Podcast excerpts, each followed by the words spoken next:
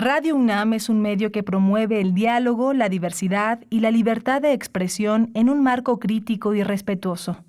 Los comentarios expresados a lo largo de su programación reflejan la opinión de quien los emite, mas no de la radiodifusora.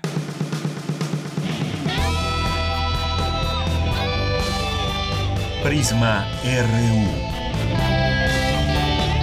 Relatamos al mundo.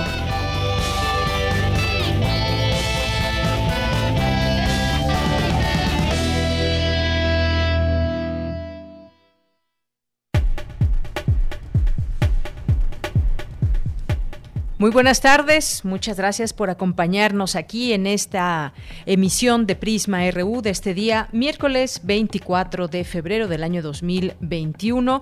Pues como todos los días le acompañamos para informarle de los temas más relevantes hasta el momento y de los temas universitarios, claro que sí. Pues ya comenzó la vacunación contra COVID-19 en la Ciudad de México con ahora con esta vacuna de Sputnik V, esto en las delegaciones de Iztacalco Xochimilco y Tláhuac desde el día de ayer. Muchas personas comenzaron a hacer fila eh, por lo menos en lo que respecta en uno de los puntos que estuvo en Iztacalco, que fue o está haciendo el Palacio de los Deportes.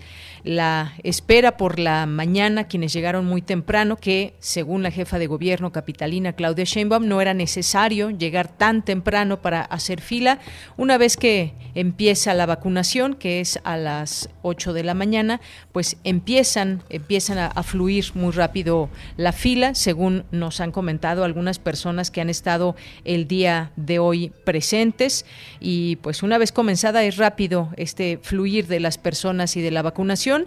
El caso es que pues muchos quieren ser los primeros y pues a veces tienen la incertidumbre de si alcanzan o no las vacunas dado la información de las autoridades, sí alcanza la vacuna para todos y está programado con el número de personas que habitan en las delegaciones mencionadas. Hay casos específicos que pueden llegar de alguna otra delegación también en donde pues piden o solicitan esta vacuna. Lo mejor es esperar a que toque la delegación, la alcaldía, perdón, donde usted habita, para que pueda darse esto de la mejor manera. Pero pues así ya empezó la aplicación de esta vacuna, ahora en estas tres eh, alcaldías de la Ciudad de México. Y bueno, pues hace unos momentos se avaló la reforma, la reforma eh, eléctrica después de 16 horas de debate en el pleno de la Cámara de Diputados, pues se avaló en lo general y en lo particular la contrarreforma eléctrica del presidente Andrés Manuel López Obrador para fortalecer la, eh, a la CFE y bueno, pues vamos a platicar de este tema, todas las implicaciones que hay en este, en este caso y por por supuesto, analizar una reforma tan importante en este sentido. Y bueno, pues también el gobernador García Cabeza de Vaca, que pues ha estado en las últimas horas en el ojo del huracán por esta supuesta eh, posibilidad de desafuero, él ya contesta y dice pues que lo investiguen en todo caso, alude a tiempos electorales y bueno, pues parte de las notas que se destacan el día de hoy.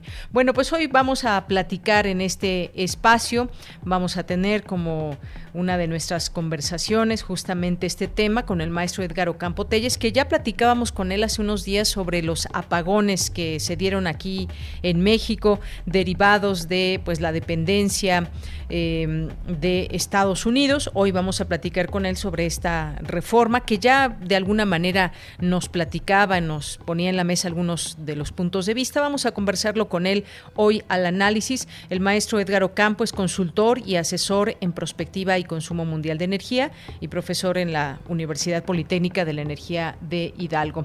vamos a platicar también eh, sobre un proyecto importante de la UNAM y el CONACID que inauguran una nueva plataforma para combatir lo que han llamado la intoxicación en las redes sociales y promover el debate informado en el ciberespacio y se llama Tlatelolco Lab, que es un esfuerzo de colaboración pública interinstitucional a favor de la democracia. Vamos a conversar con el doctor Eloy, Eloy Caloca, doctor en estudios humanísticos y uno de los creadores de Tlatelolco Lab.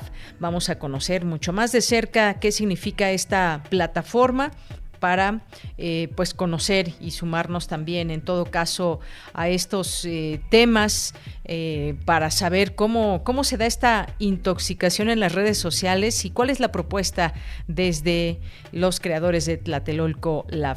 Y vamos a tener también una conversación con la doctora Gabriela de la Mora, que es doctora en estudios urbanos y ambientales.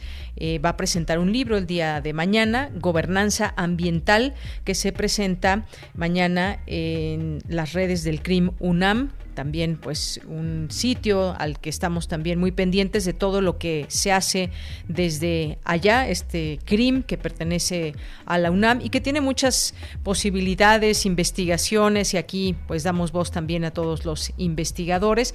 Y bueno pues en específico qué pasa con las con las áreas urbanas y qué pasa sobre todo con la necesidad de proteger las áreas nacionales eh, protegidas, cómo es que se debe realmente tener en cuenta estas posibilidades, quiénes participan, qué actores, la sociedad civil, los gobiernos. Vamos a platicar de, este tema y sobre todo pensando en ciudades como grandes como la Ciudad de México, eh, Guadalajara o Monterrey. Vamos a platicar con ella de este tema. Vamos a tener hoy nuestras secciones, Dulce Conciencia, Sustenta, eh, Cultura. Vamos a tener la información internacional también. Así que quédese con nosotros en este este día miércoles que le tenemos preparado como todos los días una propuesta informativa.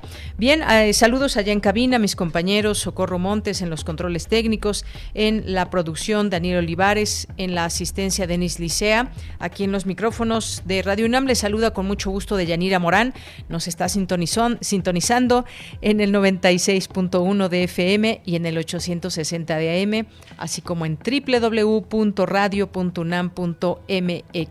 A todos ustedes que nos escuchan, muchísimos saludos y también los invitamos a quienes tengan esa posibilidad de unirse a través de nuestras redes sociales a la conversación, a las preguntas, a los comentarios en arroba Prisma RU en Twitter y Prisma RU en Facebook. Bien, pues desde aquí relatamos al mundo. Relatamos al mundo. Relatamos al mundo.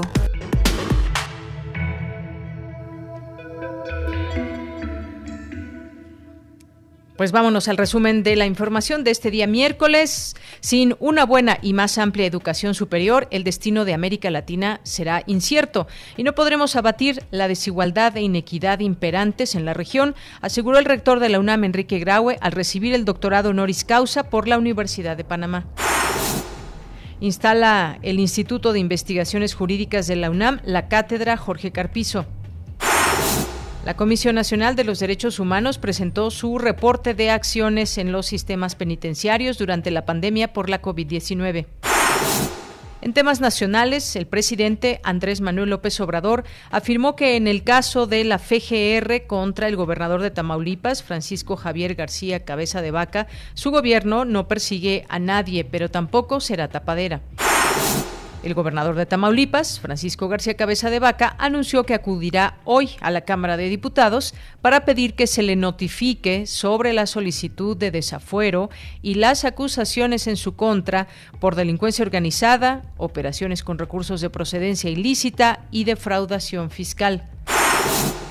La Auditoría Superior de la Federación informó que un equipo de auditores, distinto al que realizó la auditoría a la cancelación del nuevo aeropuerto internacional de la Ciudad de México, revisará el reporte que estimó el costo en casi 332 mil millones de pesos es decir, que se equivocó.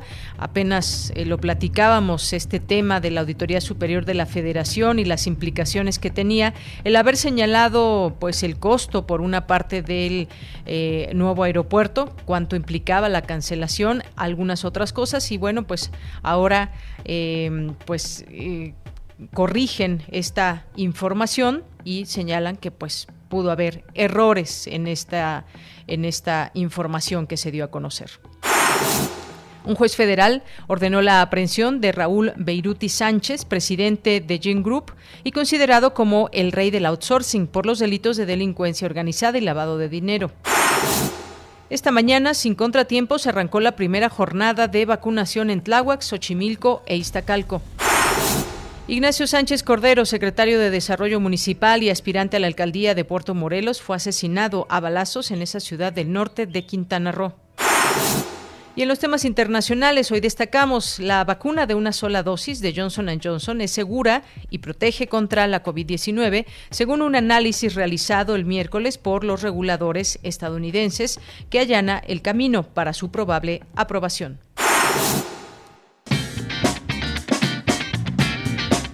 Hoy en la UNAM, ¿qué hacer y a dónde ir?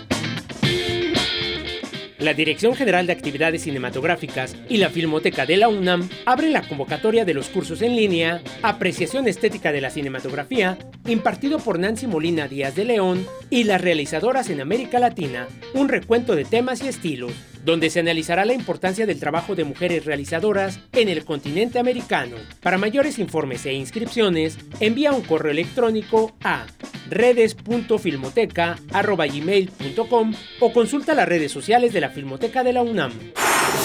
Recuerda que aún puedes disfrutar de todo el contenido de la revista de la universidad en su edición de febrero con el tema Conciencia, donde se abordan temas como la mente y el cuerpo, las neurociencias, la relación entre la meditación y las reacciones cerebrales, entre otros temas. Consulta esta publicación disponible en el sitio oficial www.revistadelauniversidad.mx. Te recomendamos la puesta en escena La Casa de Bernarda de Alba, escrita en 1936 por Federico García Lorca, que aborda la historia de Bernarda de Alba, quien tras la muerte de su segundo esposo, se recluye e impone un luto riguroso por ocho años a sus cinco hijas, prohibiendo que asistan a eventos públicos. Esta puesta en escena se encuentra disponible en el canal de YouTube de Teatro UNAM. Y recuerda, la prevención es tarea de todos. Continuemos con las medidas sanitarias para evitar un contagio de COVID-19.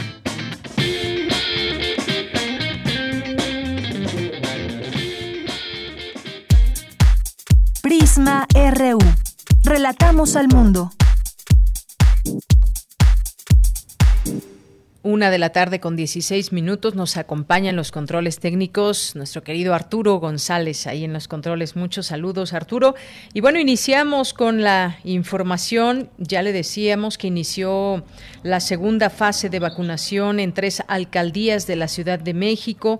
Desde hoy y hasta el 5 de marzo se vacunará a 200 mil adultos mayores de las alcaldías de Iztacalco, Xochimilco y Tláhuac en seis macrocentros de vacunación. Si ustedes quieren compartirnos eh, alguna de sus experiencias en este en estas alcaldías, también pues muchas gracias por, por hacerlo. Si que ustedes quieren, ya en algún momento nos han compartido.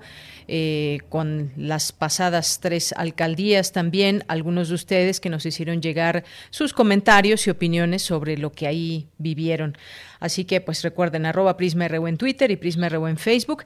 Y bueno, pues en todos los casos se deberá presentar la CURP, identificación oficial o algún documento que acredite la identidad y residencia de las personas. Mientras tanto, pues al día de hoy, la Secretaría de Salud sigue como todos los días reportando los números ligados a esta pandemia. Reporta 181.809 muertos por COVID-19 y 2.052.266 casos confirmados. Prisma RU. Relatamos al mundo.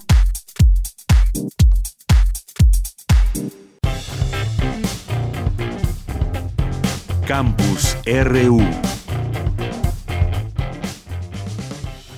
La una de la tarde con 18 minutos. Me enlazo con mi compañera Virginia Sánchez. Es imperativo elevar los niveles de educación superior, señala el rector de la UNAM. ¿Qué tal, Vicky? Muy buenas tardes. Hola, ¿qué tal, Bella? Muy buenas tardes a ti y al auditorio de Prisma RU. Por ser un académico de alto nivel con toda una distinguida y trascendental trayectoria académica y reconocida aportación al campo de la medicina y la oftalmología, su especialidad, la Universidad de Panamá distinguió esta mañana al rector de la UNAM, Enrique Graue, con el doctorado honoris causa. Acompañado por el secretario general Leonardo Lomelí Negas, el rector celebró esta distinción que resaltó además es un reconocimiento a la UNAM y porque ambas instituciones representan proyectos sociales dedicados a la formación de ciudadanos libres, conscientes y sensibles a las necesidades de sus naciones. Además, destacó de recibirlo en el bicentenario de la independencia de ambos países. Escuchemos al rector. Al recibir esta distinción y lo que ello significa, debo decir que soy orgullosamente latinoamericano, que creo en el inmenso futuro de nuestra región y en las diversas y múltiples capacidades de nuestras gentes. Somos todos nosotros ciudadanos de una América única, que supo amalgamar el mestizaje de razas y etnias, creando una nueva raza, la nuestra, la raza latinoamericana. De ahí que el lema de nuestra universidad sea, por mi raza, hablará el espíritu. Precisamente ese espíritu único y de unión es el que convoca a nuestras casas de estudio. Es en ese sentido que desde hoy tengo el privilegio de sentirme parte integral de la comunidad académica de la Universidad de Panamá.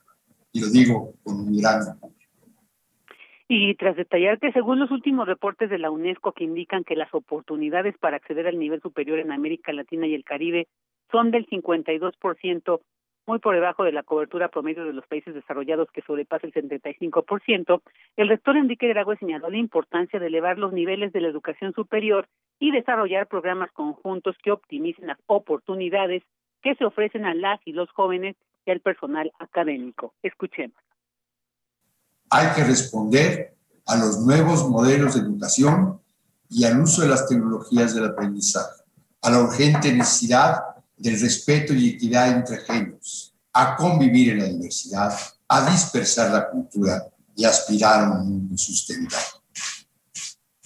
Todos aquí estamos convencidos de que sin una buena y mejor educación, el destino de Latinoamérica, a pesar de sus potencialidades, será incierto y no podremos abatir la desigualdad y la inequidad que imperan en nuestros países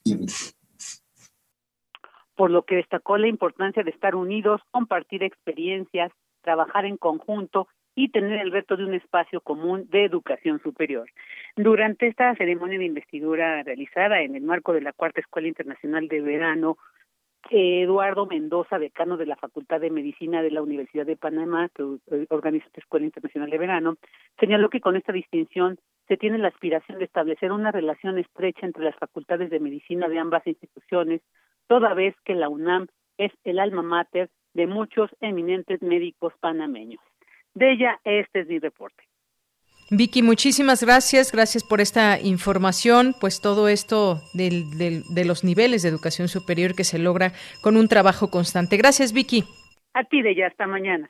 Hasta mañana, muy buenas tardes. Nos vamos ahora con Cindy Pérez Ramírez. Instalan en el Instituto de Investigaciones Jurídicas la cátedra extraordinaria Jorge Carpizo. ¿Qué tal, Cindy? Buenas tardes. ¿Qué tal, Deyanira? Muy buenas tardes a ti y a todo el auditorio. La Cátedra Extraordinaria Jorge Carpizo fue creada como un espacio institucional para el estudio, promoción, difusión del pensamiento, obra y aportaciones del destacado jurista y exrector de esta casa de estudios, fallecido en 2012. Dentro de esa robusta obra jurídica se advierte su predilección por el estudio de temas constitucionales y de derechos humanos nacionales y comparados. Escuchemos a Guadalupe Valencia, coordinadora de Humanidades de la UNAM, quien encabezó la instalación de la Cátedra Extraordinaria Jorge Carpizo que tendrá como sedes la Coordinación de Humanidades y el Instituto de Investigaciones Jurídicas de manera alternada. Es una cátedra, tiene el impulso del estudio y del cultivo de la jurisprudencia y de todas eh, de los derechos y de los derechos sociales en nuestra universidad y más allá de ella en la medida en que responde a este nombre de Jorge Carpizo y que pretende seguir estudiando los temas constitucionales y de derechos humanos nacionales y comparados dentro de rubros como la racionalidad y los equilibrios de poder, la organización del Estado, los sistemas de gobierno, los órganos constitucionales autónomos, la Procuración de Justicia.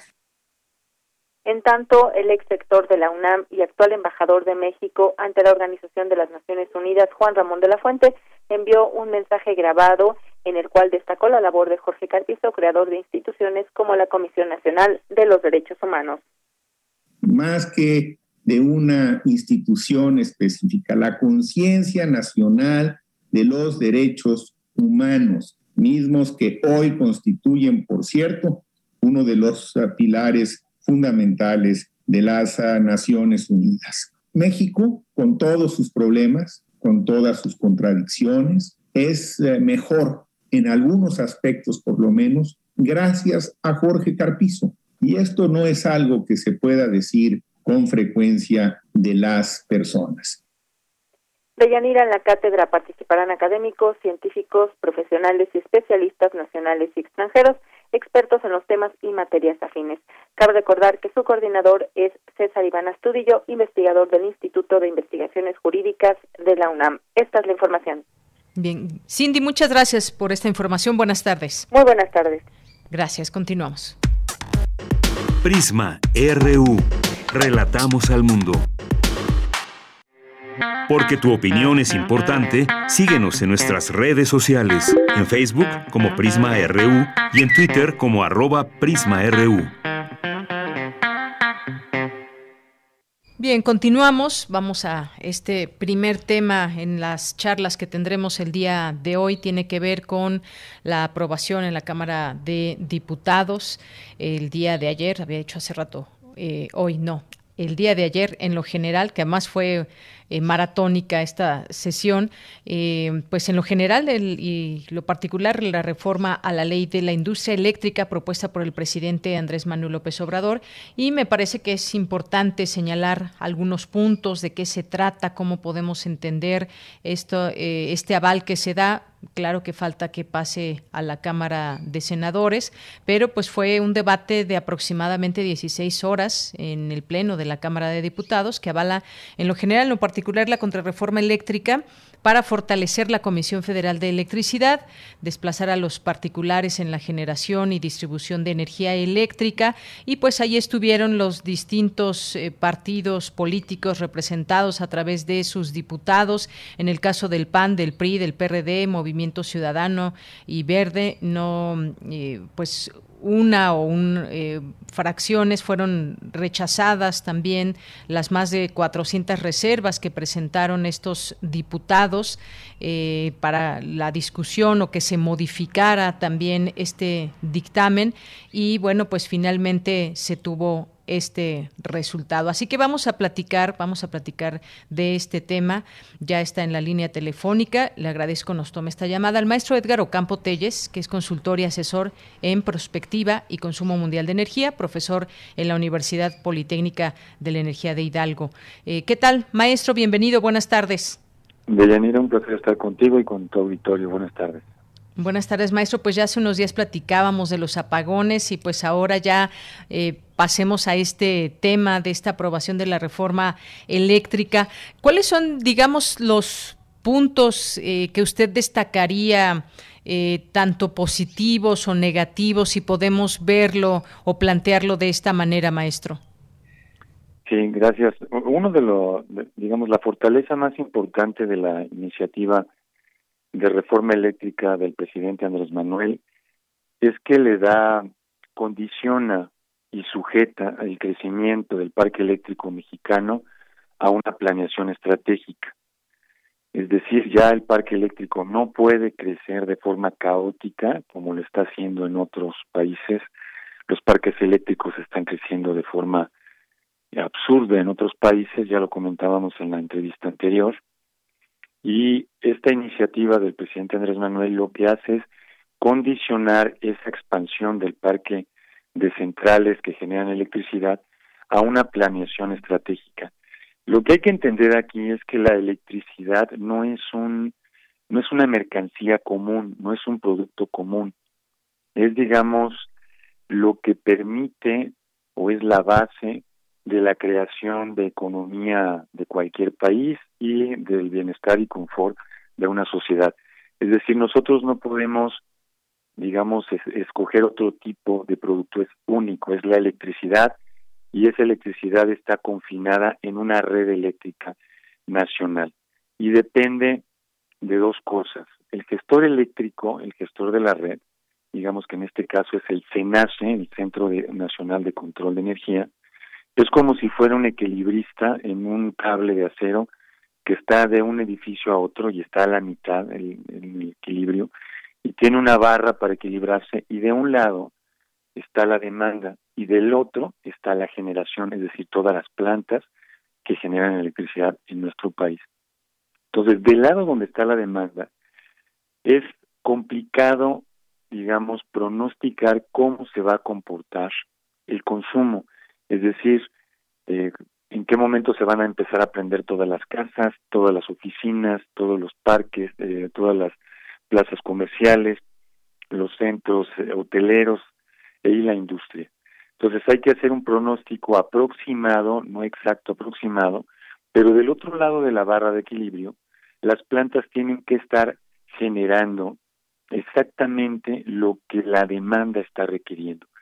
Si hay un desbalance, como les pasó en Texas la semana pasada, que hay un desbalance que se van, se apagan centrales de generación y la demanda empieza a aumentar, el resultado es que el equilibrista se cae y se cae al abismo y ocurre lo que pasó en Texas, ¿no? Un apagón muy, muy importante. Entonces, la planeación estratégica es, digamos, el instrumento más, es la fortaleza más importante de la iniciativa del, del presidente Andrés Manuel. Maestro, en ese sentido, bueno, nos queda este concepto importante, planeación estratégica. Y pues se ha aludido a que tiene esta reforma también un sentido nacionalista de alguna manera.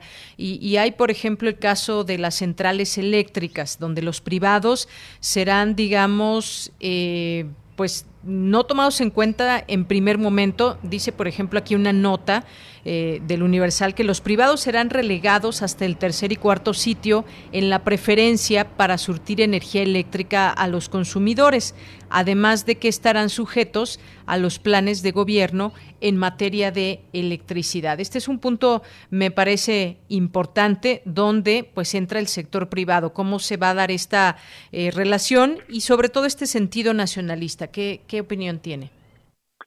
Yo creo que en ese sentido también la reforma a la ley eléctrica del presidente Andrés Manuel pone orden en ese sentido. Es, muy importante esa parte porque se había abierto el, el mercado eléctrico para nuevas plantas de generación y se, que se instalaran de forma arbitraria, desplazando progresivamente la capacidad de generación de la CFE bajo una lo que le llamamos un orden de mérito de despacho que ellos mismos fijaron en la reforma energética de Peña Nieto.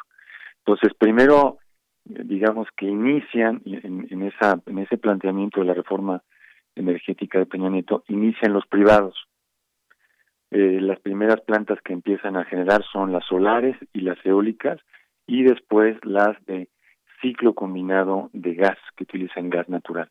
Entonces, bajo esa perspectiva, pues todo el mundo se trepó al tren y empezaron a exigir permisos de interconexión, una cantidad monstruosa de nuevos proyectos que no estaban sujetos a un balance, es decir, este, que estuviera equilibrado con la con lo que la demanda estaba exigiendo.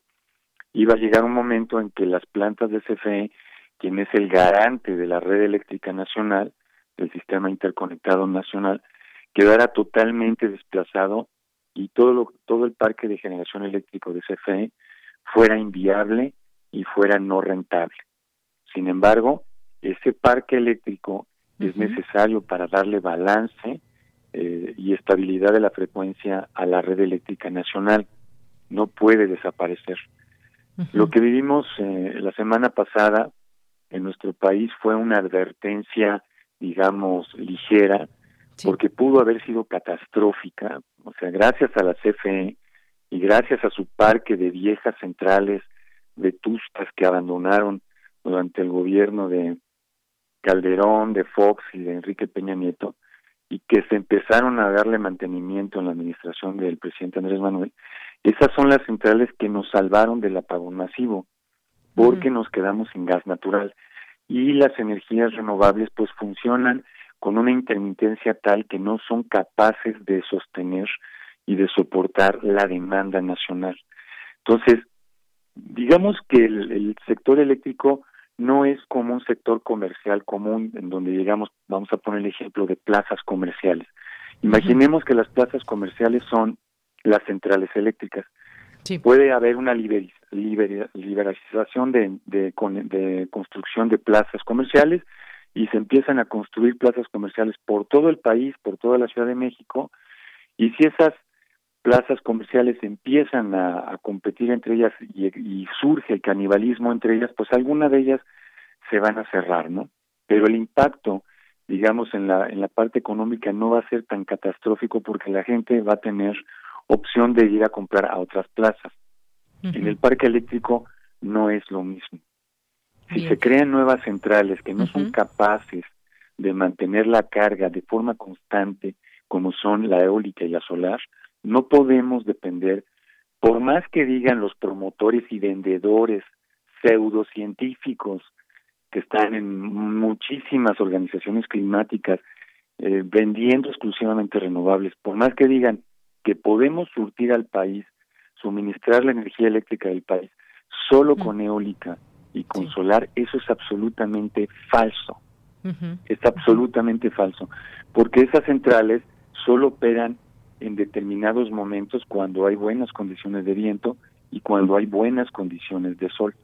Pero cuando no es así, no generan absolutamente nada, como le pasó a Alemania hace 15 días, mientras se discutía el Parlamento abierto de la iniciativa del presidente Andrés Manuel, Alemania, que se presume de ser el país más avanzado en el desarrollo de las energías tanto eólica como solar, las energías verdes, estaba funcionando con su parque de centrales de carbón. Más de 25 gigawatts de potencia estaban funcionando con centrales de carbón en Alemania, mientras en México escuchábamos a los promotores y vendedores de energías renovables que nos quieren convencer de cometer la misma atrocidad que en Alemania y que en España.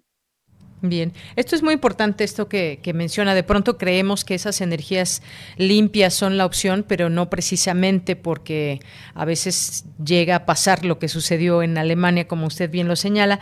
Ahora bien, esta, yo decía que tiene un sentido nacionalista también esta, eh, esta propuesta del presidente y él hacía algunas, eh, algunos señalamientos de algunos conceptos. Por ejemplo, eh, decía que pues no era obligatorio para el Estado mexicano realizar subastas eléctricas, como sí lo definía, por ejemplo, la reforma que se, aprobó, con el expresidente Enrique Peña Nieto. Eh, hablaba de las subastas como, pues, eh, con un propósito de garantizar rentabilidad de las inversiones de los generadores privados pero en detrimento de la Comisión Federal de Electricidad. Y por ahí se va también en estos eh, conceptos en torno a la energía eléctrica. Vamos a ver qué pasa en la Cámara de Senadores, pero en tanto, pues ya ha sido, digamos, aprobado todo esto. Ahora, si pudiéramos ver también, pues, esas, eh, esos peros que se han puesto o esos temas a debate que se ponen de otros grupos parlamentarios, ¿qué podríamos decir que, pues, se debe quizás eh, Em, eh, componer o agregar o quitar a esta, a esta propuesta, maestro? Esto que mencionabas de, las subastas es muy importante, porque en la iniciativa hay que entender que la iniciativa de la reforma energética de Peña Nieto, la reforma energética, digamos que todo el mundo define como neoliberal, era abrir el mercado, era abrir el sector eléctrico a la, al libre mercado y la competencia y hacer negocios. Era básicamente eso, no les interesaba en lo absoluto garantizar la confiabilidad de la red y la seguridad del suministro eléctrico, eso no les interesaba, era hacer negocios. Entonces, lo que hicieron primero es este, desbaratar a la CFE, la subdividieron en seis filiales este, y luego la, tanto de forma horizontal como vertical la estuvieron rompiendo y crearon una entidad que se llama CFE Suministro Básico, que es, digamos, una entidad que vende electricidad, exclusivamente vende electricidad. Entonces, no puede generar, tiene que ir a comprar electricidad.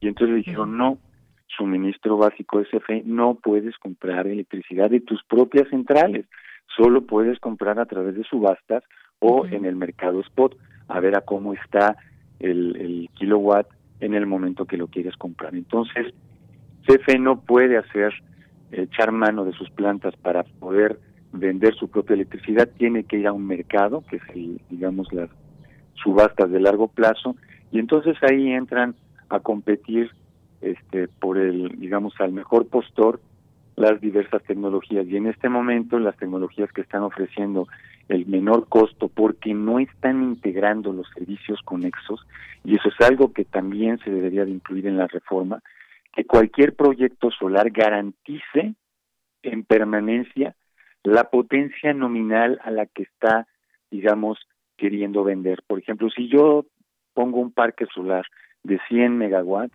ok, tú me garantizas sí o sí esos 100 megawatts en el transcurso de las 24 horas del día de los 365 días del año. No me importa si la vas a ir a buscar a Estados Unidos o vas a poner una planta de diésel o lo que sea, pero tú me garantizas que esos 100 megawatts que me vas a ofrecer en tu parque solar van a estar disponibles. Eso no funciona así. Eso funciona nada más, no, yo te entrego una cantidad, un volumen de electricidad anual y no sé en qué momento voy a voy a generártela, pero yo te prometo que te cumplo al final del año con ese volumen de electricidad. Pues está fantástico para los, los empresarios y para los inversores. Es un negocio redondo, no arriesgan absolutamente nada, no pagan ningún servicio conexo, no tienen que garantizar el respaldo. Si una ciudad dependiera de un parque solar de 100 megawatts, exclusivamente de ese parque solar, pues se apaga en la noche y tendrían que ver de dónde rayos sacan la electricidad y en ese caso pues tendrían que ir a comprar electricidad de otras regiones que se genera con gas, que se genera con combustorio y que se genera con carbón o con nuclear, ¿no? Esa es la realidad con la que tenemos. Por eso la planeación estratégica de la reforma de Andrés Manuel López Obrador es fundamental porque pone orden y, digamos, va a mitigar el caos y la estampida loca de permisos que ya se están instalando por todo el país de forma arbitraria, totalmente caótica, este, sin una planeación estratégica. El sector eléctrico no es algo con lo que se pueda jugar al libre mercado, es algo que se debe planear y si la planeación indica que es necesario un parque solar en alguna zona de nuestro país, bueno, pues entonces que se haga una subasta en esa región, pero que ya esté debidamente planeada su integración, porque va a haber una demanda y va a ser una demanda que solo se va a requerir en ciertos momentos. De esa forma, tal vez este funcione, eh, de, esa, de esa forma funciona mejor el, el sector eléctrico mexicano. Muy bien. Bueno, pues de entrada, maestro, le agradezco mucho estos minutos aquí en Prisma RU de Radio UNAM.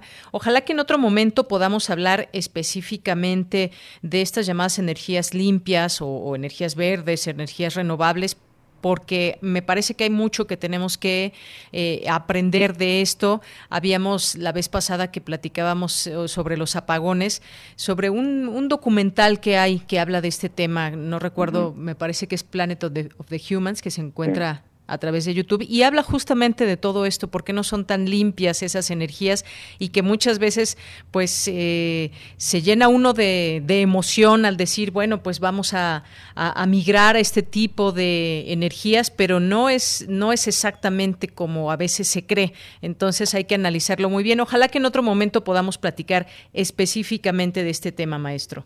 Claro que sí, con mucho gusto. Yo invito a tu auditorio a que me sigan en las redes sociales, en Facebook como Edgar Ocampo Telles y ahí tengo varios films documentales que he podido recabar, entre ellos el de Jeff Giff, el de Planet y Michael Moore de Planet of the Human, pero hay muchos más, hay muchos más eh, documentales que hablan, en Europa se hizo un documental extraordinario justamente que habla de cómo se obtienen las materias primas de las las materias primas no renovables de las supuestas energías renovables, que es verdaderamente una atrocidad contra el planeta lo que se va, con, uh, se va a cometer. Yo creo que en, poco tiempo el mundo entero se dará cuenta que realmente las renovables tienen limitantes técnicas y físicas muy importantes y van a quedar, digamos, confinadas a una parte marginal de la aportación de energía en nuestro planeta. Bien, pues ya lo, platicaremos en su momento. Por lo pronto, gracias por estas eh, recomendaciones. Pues ahí lo seguimos en su red social de Facebook, Eder, Edgar Ocampo Telles. Gracias, maestro. Muchas gracias. Hasta luego a la orden. Hasta luego, muy buenas tardes. Gracias al maestro, consultor y asesor en prospectiva y consumo mundial de energía y profesor en la Universidad Politécnica de la Energía de Hidalgo. Relatamos al mundo. Relatamos al mundo. Queremos escuchar tu voz. Nuestro teléfono en cabina es 55 36 43 39. Bien, hace unos días les comentábamos acerca de la creación de esta plataforma eh, Tlatelolco Lab y bueno, pues vamos a platicar ahora extensamente, mucho más ampliamente sobre este tema. Eh, ya está con nosotros el doctor Eloy Caloca, que es doctor en estudios humanísticos, es uno de los creadores de Tlatelolco Lab. ¿Qué tal, doctor Eloy? Muy buenas tardes. Muy buenas tardes, Deyanira, y a tu audiencia de Radio UNAM. Un gusto la invitación. Pues, eh, doctor, Platíquenos, por favor, sobre esta propuesta, de qué trata. Ya habíamos eh, conversado aquí un poco sobre ella cuando se presentó hace unos días, pero nos gustaría que pues, nos platique cómo se puede sumar o cómo puede, eh, qué les puede decir a todo el público que nos está escuchando, qué es lo que va a hacer este, eh, este laboratorio, qué casos, qué coyunturas y sobre todo pues enfocándolo al tema de la democracia. Cuéntenos, por favor. Muchas gracias, Deyanira. Mira, Tlatelolco Lab es una iniciativa integral apoyada por el eh, CONACIT y que surge del programa universitario de estudios sobre democracia, justicia y sociedad de la UNAM. Es un laboratorio eh, donde nos encargamos a la investigación, a la defensa de la democracia y a la promoción de los valores como la pluralidad, la diversidad y la libertad de expresión en los debates públicos y nos enfocamos en investigar eh, una serie de problemáticas, actores y temas emergentes en tres capas, le hemos denominado tres capas a tres espacios de las realidades sociales. Hay una, consideramos que hay una física, que es ese plano donde se encuentran las calles, las instituciones, los debates que físicamente eh, ocurren día a día alrededor de la democracia, la capa mediática, que es donde residen los medios de comunicación masiva, eh, y la capa digital, que es la que se conforma por las plataformas sociodigitales y todos los sitios web, y todos los espacios donde también los medios y las noticias y las opiniones están representados. Entonces, ¿qué temas investigamos? Pues los temas que cruzan estas tres capas, ya sea eh, coyunturas, que son temas emergentes eh, que han resonado recientemente en las plataformas, en los medios o en las calles, también tenemos estudios de caso que son un poco más extensos, son investigaciones alrededor de una problemática que lleva un poco más tiempo y que tiene repercusiones en la historia reciente de México y en los debates más recientes. Y finalmente también hacemos informes sobre conflictos estructurales, es decir, cambios de larga duración que han formado la, democracia en México recientemente. Esa sería nuestra mirada, nuestra mirada es crítica y es interdisciplinaria. Bien, eso es importante, la interdisciplinariedad. Y pues estoy aquí en su página justamente eh, para conocer un poco más de este laboratorio. Eh, ustedes parten de decir, actualmente vivimos tiempos de tensión para algunas democracias y también hablan, por ejemplo, de eh, la proliferación de discursos de odio, pero también de, de miedo, campañas de ataques, muchas veces sin fundamento, los conocidos como trolls o distintas eh, cuentas en las redes sociodigitales que ya conocemos y que se encargan, que se han encargado ya durante mucho tiempo de distribuir desinformación. ¿Cómo, cómo atacar esas eh, posibilidades? Porque finalmente alguien abre una cuenta, una cuenta de Twitter y pues bajo la libertad de expresión puede eh, pues generar también desinformación odio, miedo, lo hemos vivido, vaya, mucho, mucho tiempo ya. ¿Cómo, cómo actuar frente a estas situaciones? Bueno, muchas gracias, Deyanira.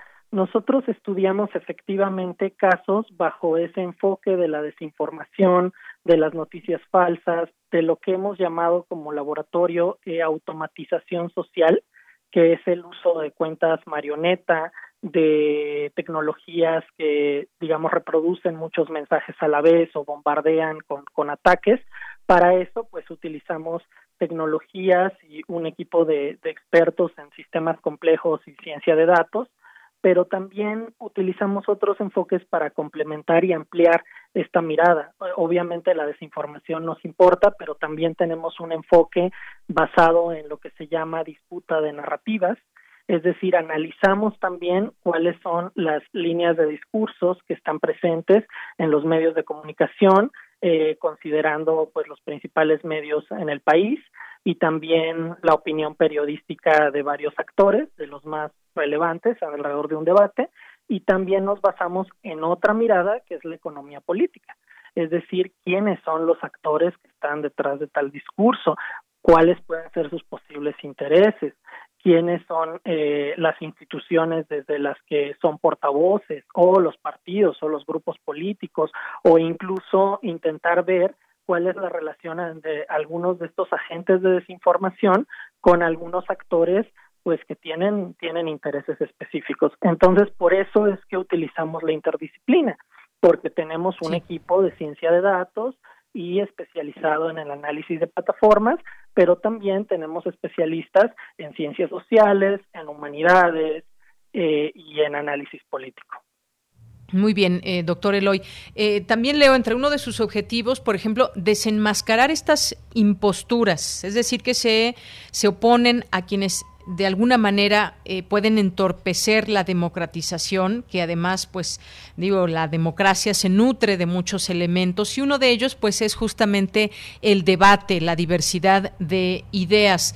Y, bueno, lo que todos quisiéramos, me parece, sería que todas las ideas se escuchen, se debatan en marcos eh, específicamente de, respeto, de cerrarle la puerta a las informaciones eh, con malas intenciones, sobre todo a la desinformación que comentábamos hace, hace un momento. Eh, también, pues, hacer ver lo inequitativo, nos dicen, lo inequitativo de las reglas del juego. ¿A qué se refiere todo esto eh, desde el Tlatelolco Lab? ¿Cuáles son estas eh, pues condiciones para discutir la diversidad, las diversidad de narrativas, actores, entornos, como bien lo explican aquí en, en, en su página? Bueno, Deyanira, nosotros consideramos que el debate público a veces es inequitativo porque hay grandes esfuerzos de parte de corporaciones, grupos políticos, actores muy específicos con intereses eh, por cerrar eh, el debate, es decir, porque no prolifere una diversidad de voces y de actores que eh, puedan expresar todo tipo de, de, mensajes de una forma igualitaria en las plataformas de comunicación, ya sea mediáticas, espacios físicos o lo digital, que es son territorios en disputa actuales. Eh, lo que Tlatelolco Lab quiere es brindar herramientas a las y los ciudadanos para que tengan mayor información, para que conozcan, eh, digamos, de una forma amplia el estatus de los debates y para que eh, también contrasten la información que pueden obtener de la universidad, otros laboratorios o los medios de, comunicación masiva, es decir, ampliar eh, el criterio de la ciudadanía y su participación. Nosotros con este fin generamos eh, trabajos de investigación, es decir, reportes, pero también tenemos una herramienta destinada al uso directo de la ciudadanía, se llama Caracol Ciudadano y es una tecnología que permite analizar datos de Twitter, o tendencias de Twitter, es decir, hashtags, eh, la ciudadanía puede ahí participar eh, observando cómo diferentes hashtags o tendencias se han desenvuelto a lo largo del tiempo y cuáles son las cuentas asociadas a estas tendencias, cómo han eh, hecho proliferar ciertos mensajes y esta tecnología tiene el fin de que la, las y los ciudadanos puedan mirar directamente eh, cómo se ha movido un mensaje y, y quiénes eh, lo han hecho circular y eh, también Tlatelolco Lab pues brindará su posicionamiento y análisis de cuáles son los actores alrededor de estos mensajes. Pero lo que queremos es que la ciudadanía cuente con herramientas para poder estar al tanto de los debates y para que pueda formar pues una opinión con tecnologías que le permitan conocer la información en sentido amplio.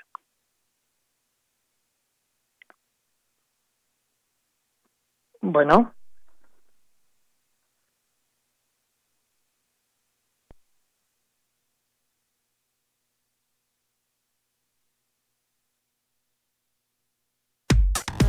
Relatamos al mundo. Relatamos al mundo. Queremos escuchar tu voz. Nuestro teléfono en cabina es 55 36 43 39. Prisma RU. Relatamos al mundo. Sin exilio, ¿quién soy? Mahmoud Darwish.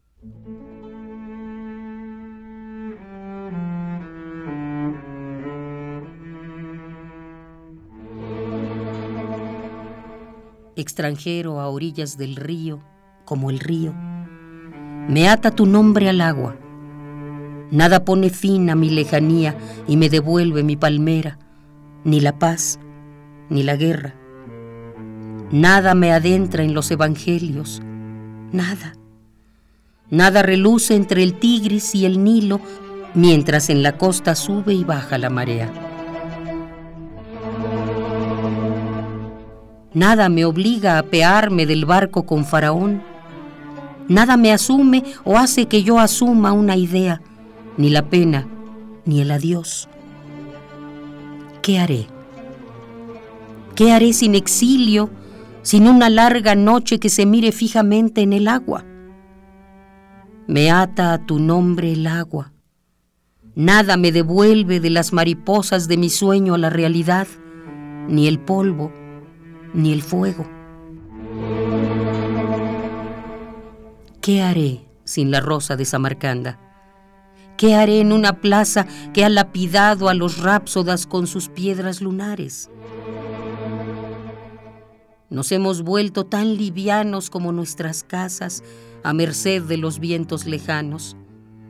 Hemos hecho amistad con los extraños seres que habitan en las nubes, libres de la gravedad de la tierra de los documentos, de la identidad. ¿Qué haremos? ¿Qué sin exilio, sin una larga noche que se mire en el agua? Me ata a tu nombre el agua. Solo tú quedas de mí, solo yo de ti.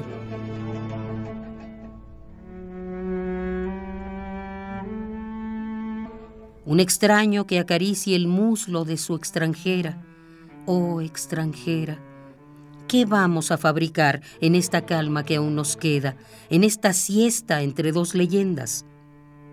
Nada nos asume, ni el camino ni la casa. ¿Fue este camino así desde el principio? ¿O nuestros sueños hallaron una yegua de la caballería mongol sobre la colina y nos dieron el cambiazo? ¿Qué vamos a hacer? ¿Qué sin exilio?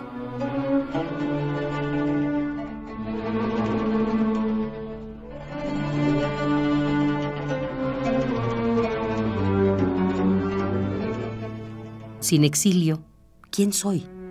Mahmoud Darwish. Queremos escuchar tu voz. Nuestro teléfono en cabina es 55 36 43 39. Hola, hola, probando. Ya estamos por aquí. Una disculpa. Hablando hace un momento con el maestro Edgar Ocampo de los apagones y demás, pues tuvimos un apagón y esto desconecta los aparatos, nos deja sin internet y sin la posibilidad de escucharnos. Dejamos esta entrevista, desafortunadamente no pudimos terminarla con el doctor Eloy Caloca, que nos estaba platicando acerca de, eh, de Tlatelolco Lab, para qué nació, cómo funciona.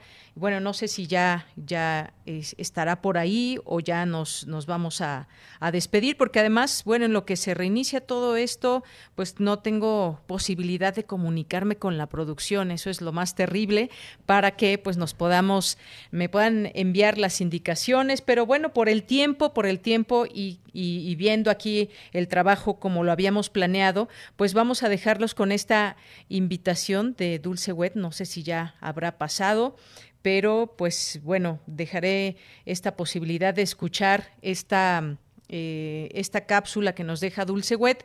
Si no la pasan, pues bueno, entro, entro de nuevo aquí a, a la conducción, así que vamos a escuchar. Bueno, me imagino que ya pasaron, que ya pasó esta, esta cápsula con Dulce Wet. Y bueno, pues ya prácticamente llegamos a las 2 de la tarde, así que vamos a hacer un corte y mientras esperemos que ya se pueda restablecer esta comunicación. Eh, como ustedes saben, pues hemos mantenido a lo largo de estos, de estos meses eh, la posibilidad de estar con ustedes a través de, bueno, creo que ahí ya está corriendo la invitación de Dulce Wet. Jueves 25 de febrero a las 5 de la tarde por nuestra página oficial de Facebook para hablar más en detalle sobre una gran celebridad del siglo XVIII, fascinante personaje, mejor conocido.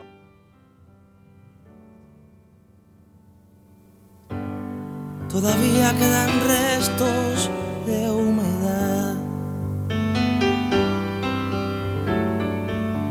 sus olores llenan ya mi soledad.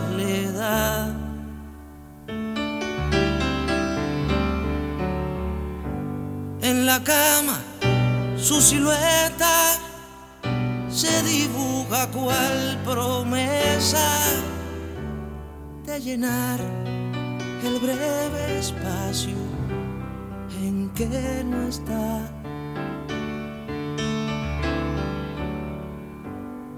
Todavía yo no sé si volverá.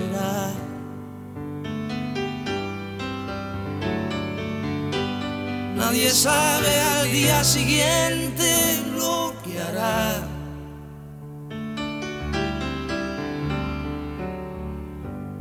Rompe todos mis esquemas, no confiesa ni una pena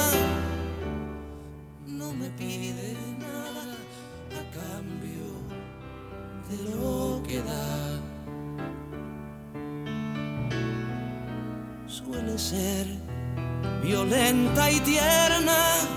Bien, pues ya son las 2 de la tarde, vamos a hacer un corte y regresamos, prometemos, bueno, no, mejor no les prometemos nada, esperemos que no tengamos ya ningún problema técnico, ni de apagones, ni de nada que nos dejen sin internet. Vamos a hacer un corte y regresamos a la segunda hora de Prisma RU la canción que comprometa su pensar.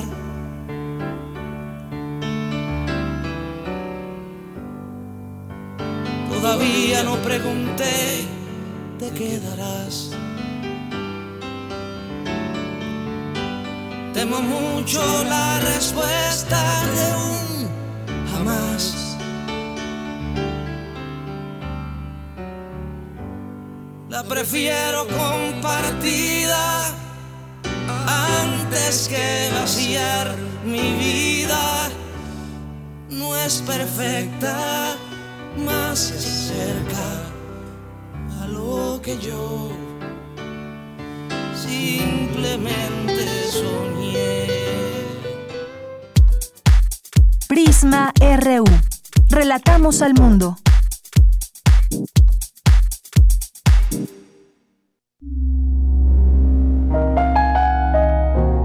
96.1 de FM. 860 de AM. Encuéntranos en Spotify como Radio UNAM. XEUN. Radio UNAM.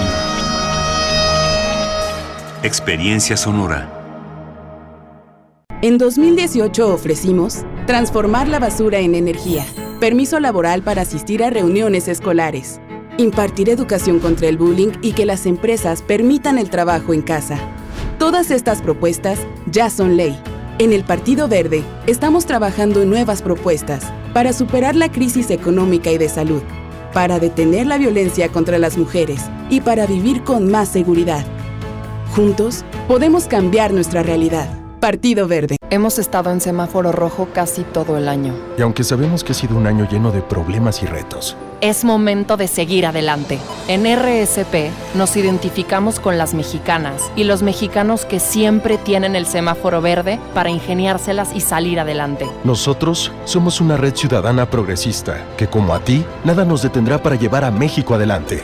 RSP Súmate a la red progresista y vamos juntos adelante. Entra a redes sociales progresistas.org.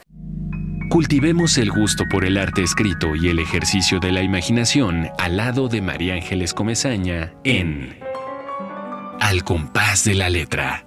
Rutas literarias para viajar entre textos, poemas y cartas. Todos los jueves a las 18 horas por el 96.1 de FM. Radio UNAM. Experiencia sonora.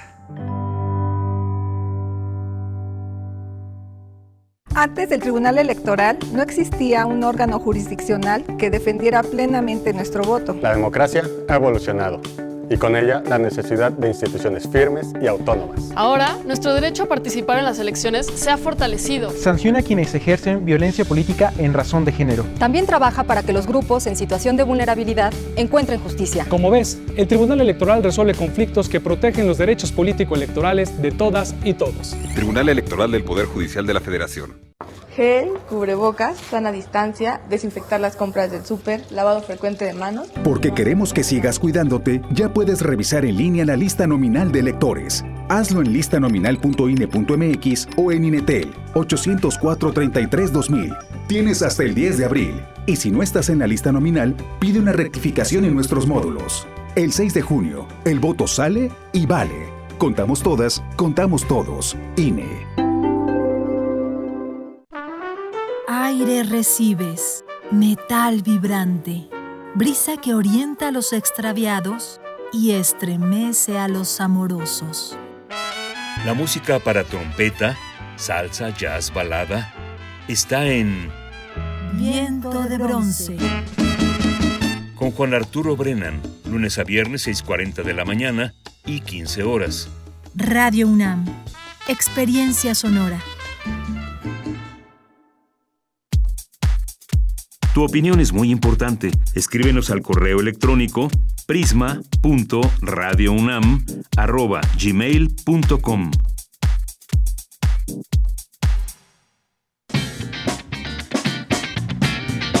Mañana en la UNAM, ¿qué hacer y a dónde ir? El Festival Internacional de Cine de la UNAM te invita a su décima primera edición, que por primera vez se llevará totalmente en línea. Disfruta de la mejor programación de cine de autor a través de diversas plataformas, así como el micrositio Cine en línea de la Filmoteca de la UNAM. Este festival se llevará a cabo del 18 al 28 de marzo de 2021. Consulta la programación completa en ficunam.unam.mx. ¿Has perdido algún familiar, amigo o compañero de trabajo durante la pandemia? Cultura UNAM ha preparado el material El duelo en tiempos de la COVID-19, donde encontrarás consejos que pueden ayudar a mitigar el duelo de la pérdida de un ser querido. Este material se encuentra disponible en el canal de YouTube de Cultura UNAM. Danza UNAM amplía la fecha límite de inscripción para sus talleres libres y recreativos en línea, donde podrás acceder a cursos de baile como danzón, tango, ritmos latinos, danza clásica, contemporánea y árabe, así como expresión corporal. Ingresa al sitio oficial talleres.danzaunam.mx y recuerda, lávate las manos constantemente con agua y jabón durante 20 segundos. Para Prisma RU, Daniel Olivares Aranda.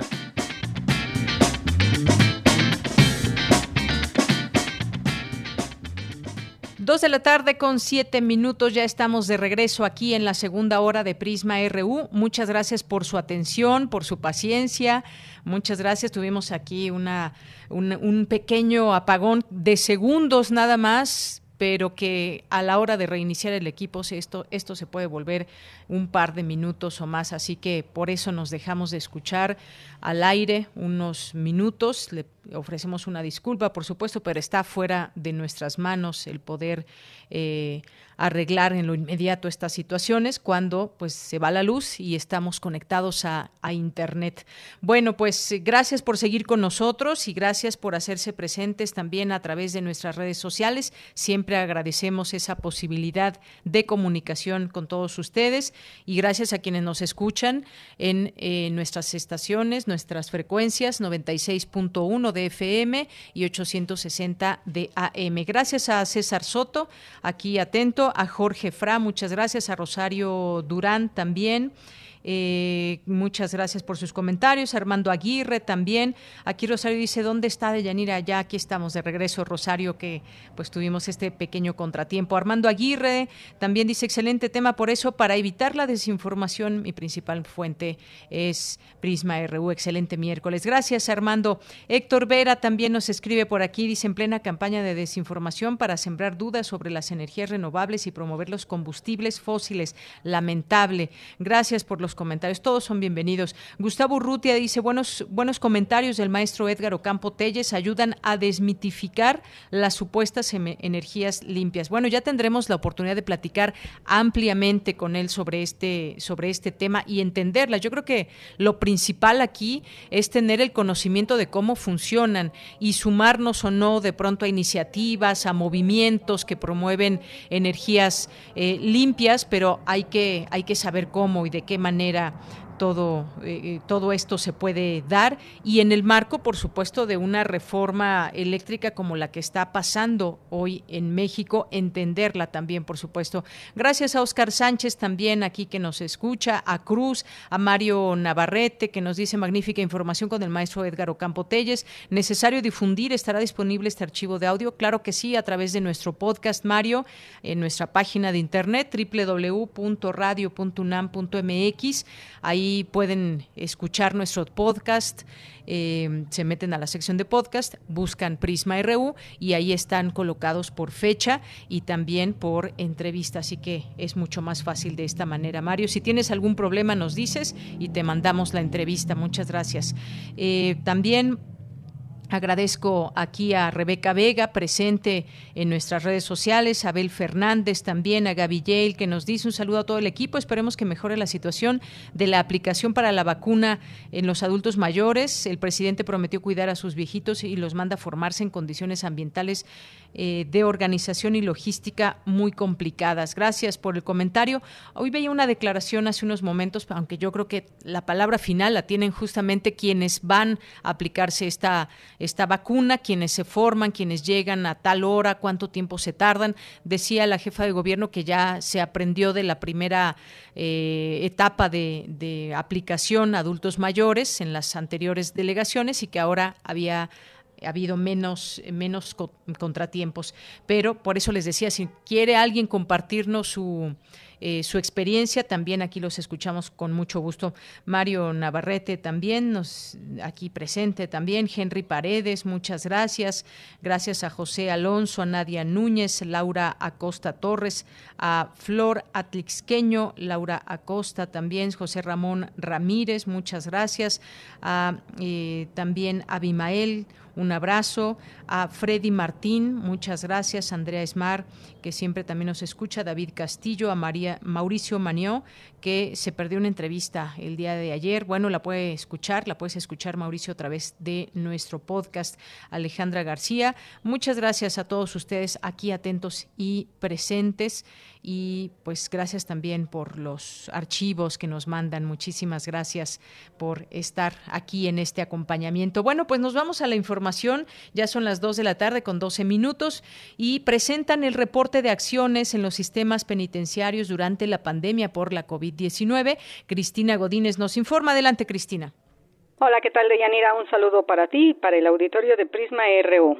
En este reporte, la CNDH informa de las acciones emprendidas durante 2020 en el contexto de la pandemia por la COVID-19 y hace énfasis en la situación que viven las personas privadas de su libertad. Al respecto, la presidenta de la comisión, Rosario Piedra Ibarra, se refirió a las condiciones de insalubridad y carencia de atención para las personas que están presas. La carencia de personal médico y medicamentos especializados la alta densidad de la población de los establecimientos, la sobrepoblación, el hacinamiento en el que conviven las personas, lo que al conjuntarse con factores de riesgo como la ausencia de limpieza, agua potable, materiales desinfectantes y de instalaciones sanitarias suficientes y adecuadas, convierten a la población penitenciaria mayormente susceptible de contagios y propagación del virus, colocando a dicha población a sus hijas e hijos y a sus visitas en un grupo en mayor desventaja. Alda Telleslino, de la tercera visitaduría, expresó que se pidió a las autoridades reforzar las medidas preventivas necesarias para evitar el repunte de contagios al interior de las cárceles, así como la creación del mecanismo de monitoreo nacional por COVID en esos lugares. En el cual se ha dado seguimiento a la situación que prevalece en los centros penitenciarios por lo que hace a las personas privadas de la libertad. Al 22 de febrero del 2021 hemos tenido conocimiento de 3.289 casos confirmados acumulados, 7 casos sospechosos, 250 decesos y 2.782 personas recuperadas del virus. Además, se emitió un pronunciamiento para la adopción de medidas emergentes complementarias en favor de las personas privadas de su libertad.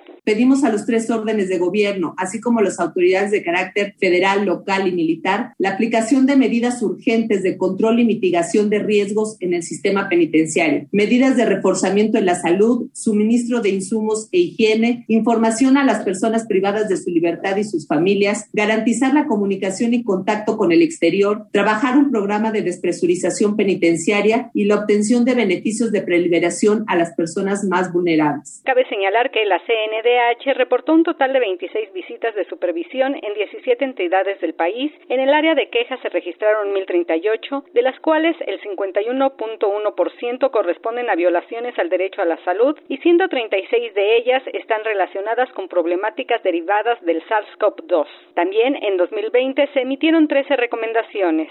Deyanira, este es mi reporte. Buenas tardes. Gracias, Cristina. Muy buenas tardes. Nos vamos ahora a la sección de sustenta. Hoy mi compañero Daniel Olivares nos habla de la importancia de las azoteas verdes para disminuir el impacto del calentamiento global. Adelante.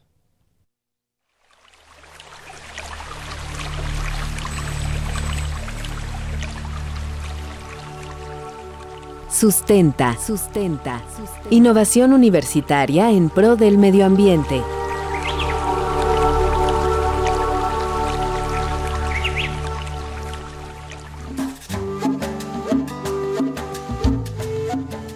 Muy buenas tardes a todos los radioescuchas de Prisma RU. De este lado del micrófono, les saluda con el gusto de siempre Daniel Olivares Aranda. ¿Han escuchado hablar acerca de las azoteas verdes? Como su nombre lo dice, estos son espacios instalados en la parte alta de las casas, departamentos o edificios, y ahí se siembran diversas especies de vegetación. Para hablar de este tema, entrevistamos al doctor David Monachón, responsable del área de consumo sustentable de la Coordinación Universitaria para la Sustentabilidad de la UNAM. Doctor David Monachón, muchas gracias por aceptar la llamada. Para comenzar, quisiera que nos platicara qué son las azoteas verdes. Sí, con gusto. Bueno, una, una azotea verde o, techos verdes finalmente son espacios de, algún edificio. Puede ser el techo, pero puede ser también una, una terraza donde se plantan vegetaciones de forma directa o, indirecta. Cuando decimos directa, es decir, que se instala un, un, suelo directamente en el, en el techo o en el espacio o indirecta es cuando pues se, se siembra en macetas o algún otro otro recipiente igualmente que se, se coloca en estos espacios. Hay una cuestión de yo, yo diría como es de amor las azoteas verdes son instaladas comúnmente en los techos de las construcciones, pero también en las paredes, muros y terrazas, donde se siembra vegetación adecuada para la región, resistentes a la sequía y a la excesiva exposición solar. Los beneficios de estos espacios son innumerables. Por ejemplo, contribuyen a disminuir el impacto ambiental o la huella ecológica en las grandes ciudades. Escuchemos al doctor David Monachón, Sí, bueno, hay varias cosas importantes y, ciertas problemáticas más bien a las cuales responde la, la instalación y, lo importante que es la promoción de ese tipo de, azoteas verdes. Una es que tenemos un problema en particular en las ciudades que se llama las islas de calor, que finalmente son, son provocados por un, rebote de los rayos solares sobre eh, pues el asfalto, el concreto y pavimentos, ¿no? Que, hay poca vegetación en la ciudad. Entonces el efecto de, de tener una azotea verde da un espacio y con vegetaciones que limitan uh, subida de temperatura, que justamente está provocado por el rebote de, de los rayos solares, ¿no? Hay otros elementos que hacen que uh, medios importantes para las ciudades de, implementarlos, que es su participación en la captura de contaminantes y, particulares del aire y como son los metales pesados, por ejemplo. Captación de, agua en el sentido que cuando, cuando llueve hay dos problemas, ¿no? Uno es que son las correntías de, de agua, entonces en ciudades que se pueden acumular y finalmente eh, llegan en, lo, en los drenajes y en lugar de eso tener una azotea verde permite plantas absorben una parte de, del agua como ya lo escuchamos, durante la época de lluvias, grandes cantidades de agua se desperdicia, pero con los techos verdes el ciclo hidrológico se regula y la azotea retiene agua de lluvia que no va al desagüe. Por otra parte, según datos del Instituto de Biología de la UNAM, cada metro cuadrado de una azotea verde captura un kilogramo de CO2 y genera el oxígeno requerido por una persona en un año. Doctor Monachón Ahora quisiera que nos platicara más acerca de la importancia de las azoteas verdes como purificadores de aire. Bueno, hay la parte de captura de, contaminantes a ciertas plantas, eh, en particulares que absorban y metabolizan esos contaminantes del aire. Entonces permiten limpiar el mismo aire ambiente de la, de la ciudad, que pues en las grandes urbes hay muchos vehículos que circulan, hay muchos, también industria, industria ¿no? Que, que, contaminan, y entonces esas plantas ayudan a, a limpiar ese, ese aire, ¿no? Estos pequeños ecosistemas verdes ayudan y contribuyen además a la proliferación de otras especies vegetales y animales. Bueno, esas terrazas verdes, azoteas verdes, como cualquier huerto urbano, son también espacios de, refugio para multitud de, especies que son insectos, porque pueden ser también aves, por ejemplo, son polinizadores. Entonces participan en la son como huertos de polinización de los animales, depende también, hay plantas que se pueden ser, uh, sembrar que son más atractivas que, que otras y que participen finalmente en la alimentación de todos esos animalitos que cumplen también un, montón de funciones de, de servicios, ¿no? Participan en los servicios ecosistémicos y son muy importantes y necesarios en los ecosistemas de las ciudades. Entonces eso es otra función importante de esos, de esos pequeños jardines, uh, jardines de techo o azoteas verdes, desde refugio y finalmente espacios de, de polinización para lo, y alimentos para los mismos animalitos.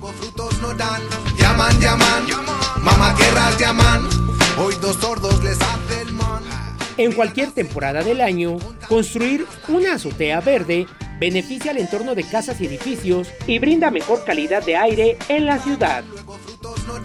Llaman, llaman, mamá llaman, hoy dos sordos les hacen man. Si tienes alguna duda o comentario, recuerda que puedes enviarlo a las redes sociales de Prisma RU o en mi cuenta de Twitter personal. Me encuentras como arroba Daniel Medios TV. Para Radio UNAM, Daniel Olivares Aranda.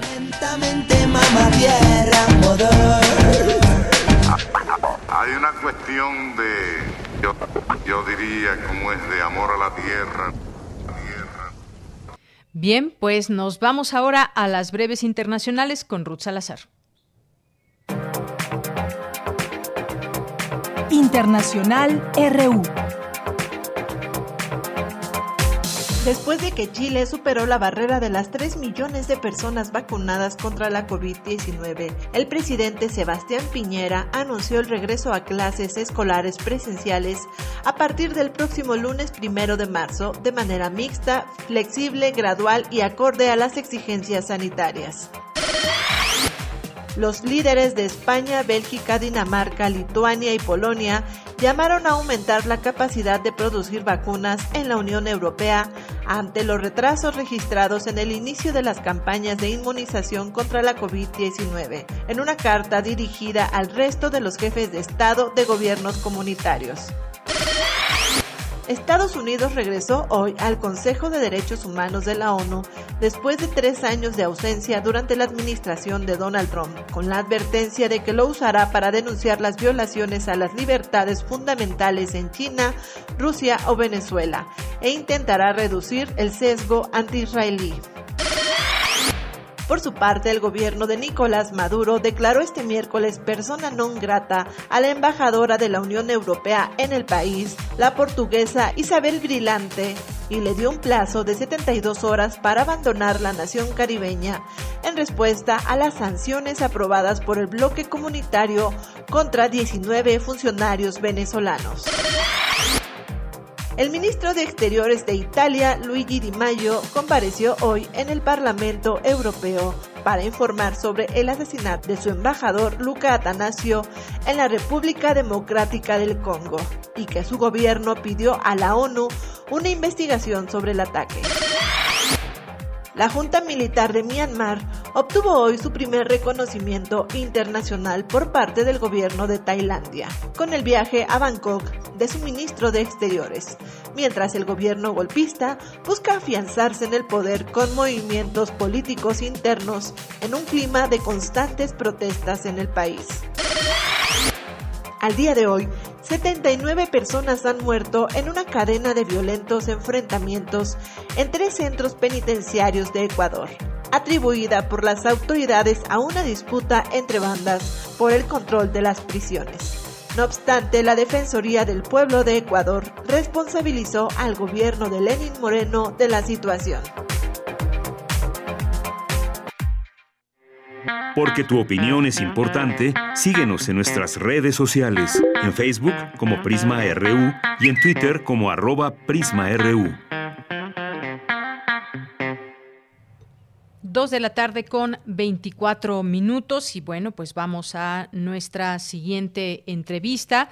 Vamos a platicar con la doctora Gabriela de la Mora de la Mora, que es doctora en estudios urbanos y ambientales, es investigadora del Centro Regional de Investigaciones Multidisciplinarias de la UNAM, es miembro del Sistema Nacional de Investigadores, sus líneas de investigación son política urbana y ambiental. Doctora Gabriela de la Mora, muy buenas tardes, bienvenida a este espacio de Prisma RU de Radio UNAM casi no escucho. A ver si. ¿Perdón? Sí. Doctora Gabriela. Sí, es que escucho ah, ya escucho varias bien. voces.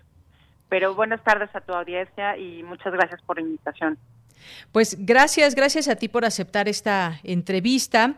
Y bueno, vamos a hablar de un libro que se presenta el día de mañana, ya ahorita nos das todos estos pormenores, se llama Gobernanza Ambiental, Conservación de Áreas Naturales Protegidas, Urbanas y Servicios Ambientales. Y pues hablamos de casos de los sistemas de Guadalajara y Monterrey México. Eh, me gustaría comenzar eh, que nos platiques, doctora, pues qué se puede entender en principio por gobernanza ambiental. ¿Qué significa este término? Bueno, pues eh, este concepto en realidad no existe consenso sobre su significado. Se utiliza en pues muchos ámbitos de la política pública, de la ciencia política, la sociología, etcétera y uno de los temas que ha sido importante y que se ha señalado es la necesidad de enfatizar estudios empíricos, llevar a cabo estudios empíricos que doten de sentido al concepto. De este modo, eh, ese es como el punto de partida de esta propuesta, de este libro, de esta investigación, que de alguna manera busca eh, demostrar cuáles las eh, las distintas concepciones de la gobernanza ambiental vinculada con la conservación de áreas naturales protegidas que se localizan en espacios urbanos.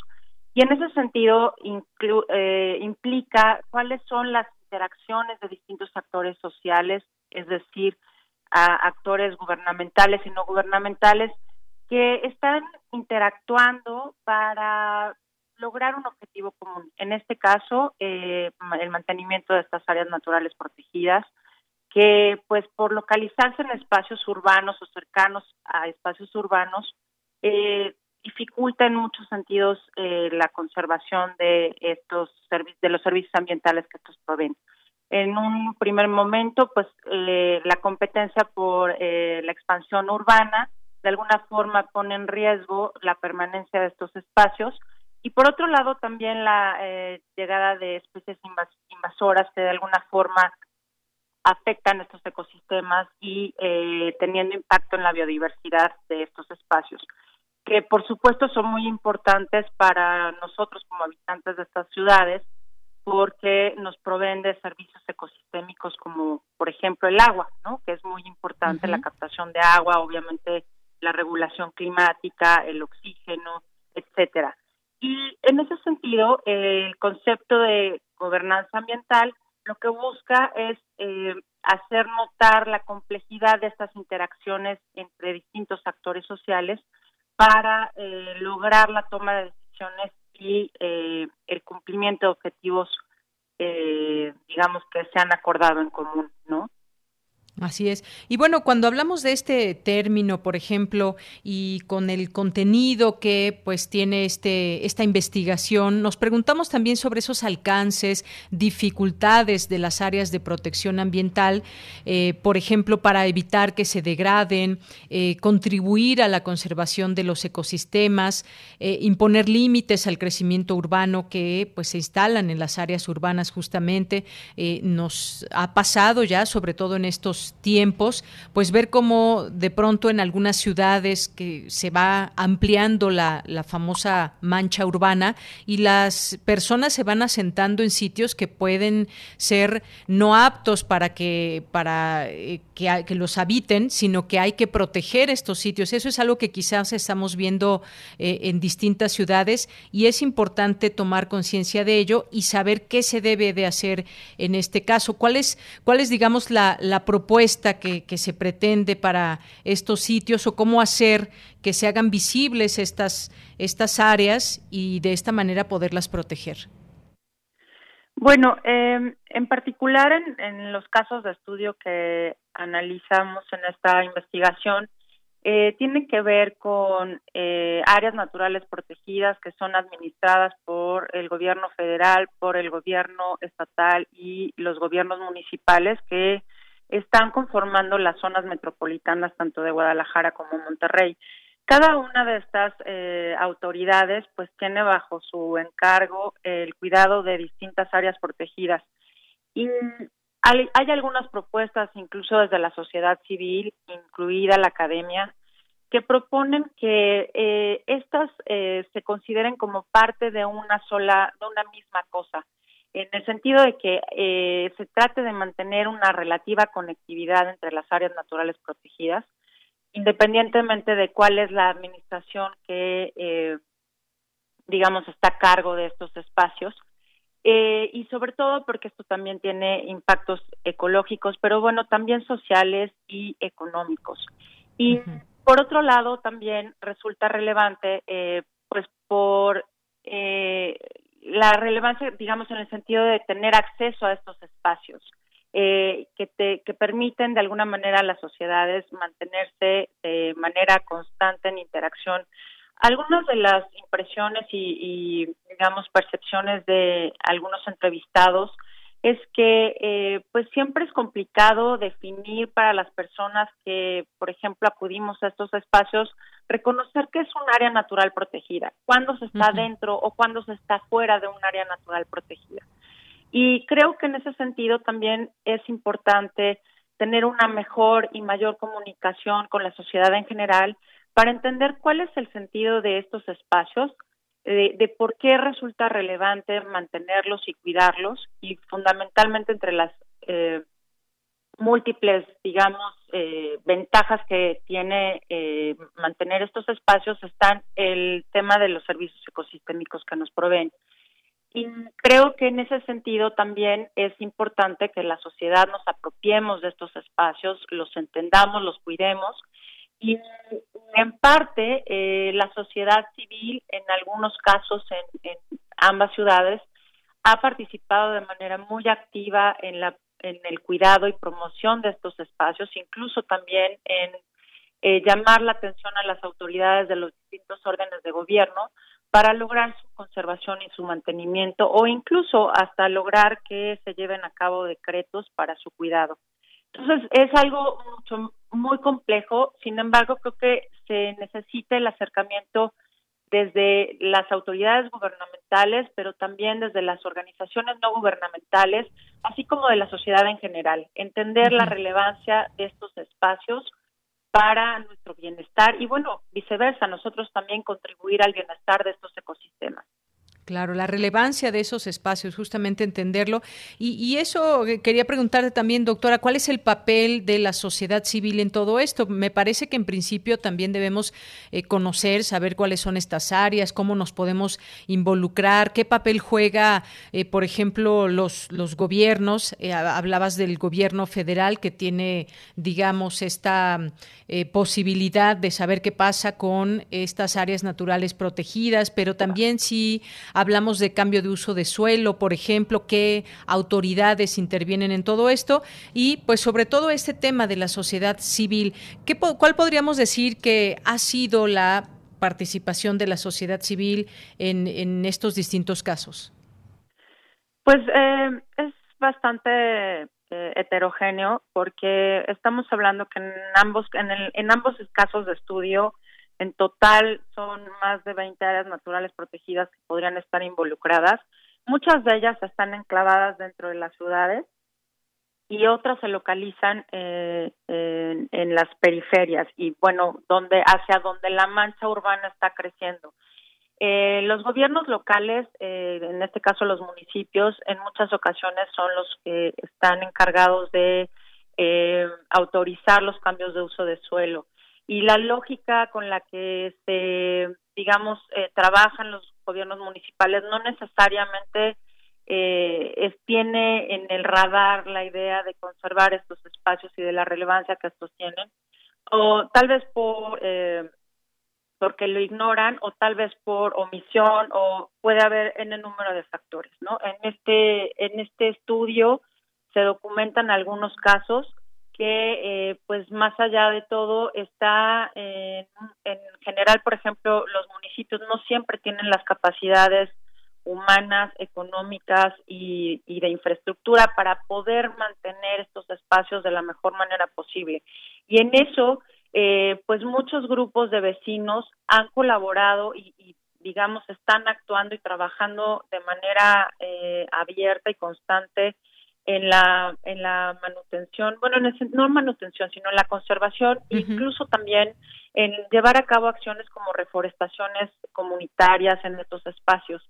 Eh, entonces, digamos que hay como una amalgama bastante amplia de, ejemplos en los que incluso también no necesariamente han sido exitosos para la sociedad civil que se ha eh, involucrado en la defensa de estos espacios. Muchas veces también, eh, aun cuando se llamó la atención y se procedió en términos jurídicos a intentar detener eh, pues el cambio de uso de suelo en estos lugares, eh, no tuvieron éxito y pues bueno, eh, hay una, eh, digamos, eh, diferentes formas de acción, tanto de carácter jurídico como movilizaciones sociales, que sin duda son relevantes y que de alguna forma eh, demandan a los distintos órdenes de gobierno y a los órganos que están especialmente abocados al tema de la conservación de las áreas naturales protegidas, a que se incluya las opiniones de los distintos actores locales, de los de los vecinos, de las organizaciones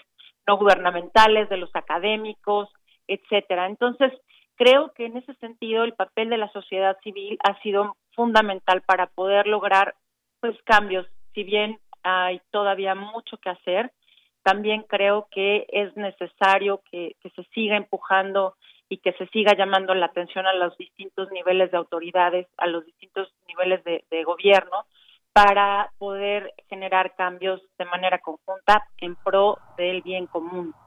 Efectivamente. Y en este caso de la conservación de estos espacios.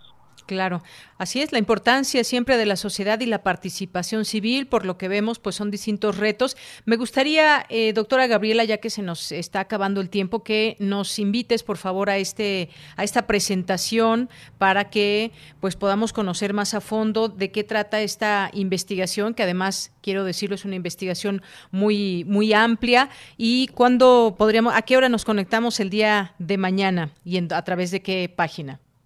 Sí, exacto. Deyanira, gracias también por eh, esto, que sería en la página del CRIM, en las redes sociales del Centro Regional de Investigaciones Multidisciplinarias de la UNAM. Pueden encontrar los datos en www.crim.unam.mx. Va a estar también en la página de YouTube de eh, la, del Centro Regional. Y el, la hora de la presentación será a las 10 de la mañana pues eh, me dará mucho gusto que nos puedan acompañar y pues agradezco mucho la invitación y la posibilidad de poder hacer esta invitación de manera personal a tu audiencia.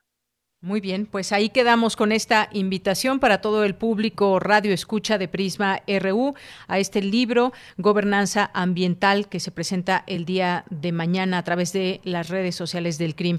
Doctora Gabriela de la Mora, muchísimas gracias por estar con nosotros hoy aquí en Prisma RU. Muchas gracias a ti, Deyanira, y muchos saludos a tu audiencia. Gracias y buenas tardes. Hasta luego. Hasta luego. Fue la doctora Gabriela de la Mora de la Mora, doctora en estudios urbanos y ambientales, investigadora del Centro Regional de Investigaciones Multidisciplinarias de la UNAM, el CRIM, y es miembro del Sistema Nacional de, de Investigadores. Sus líneas de investigación son política urbana y ambiental. Continuamos. Relatamos al mundo. Relatamos al mundo.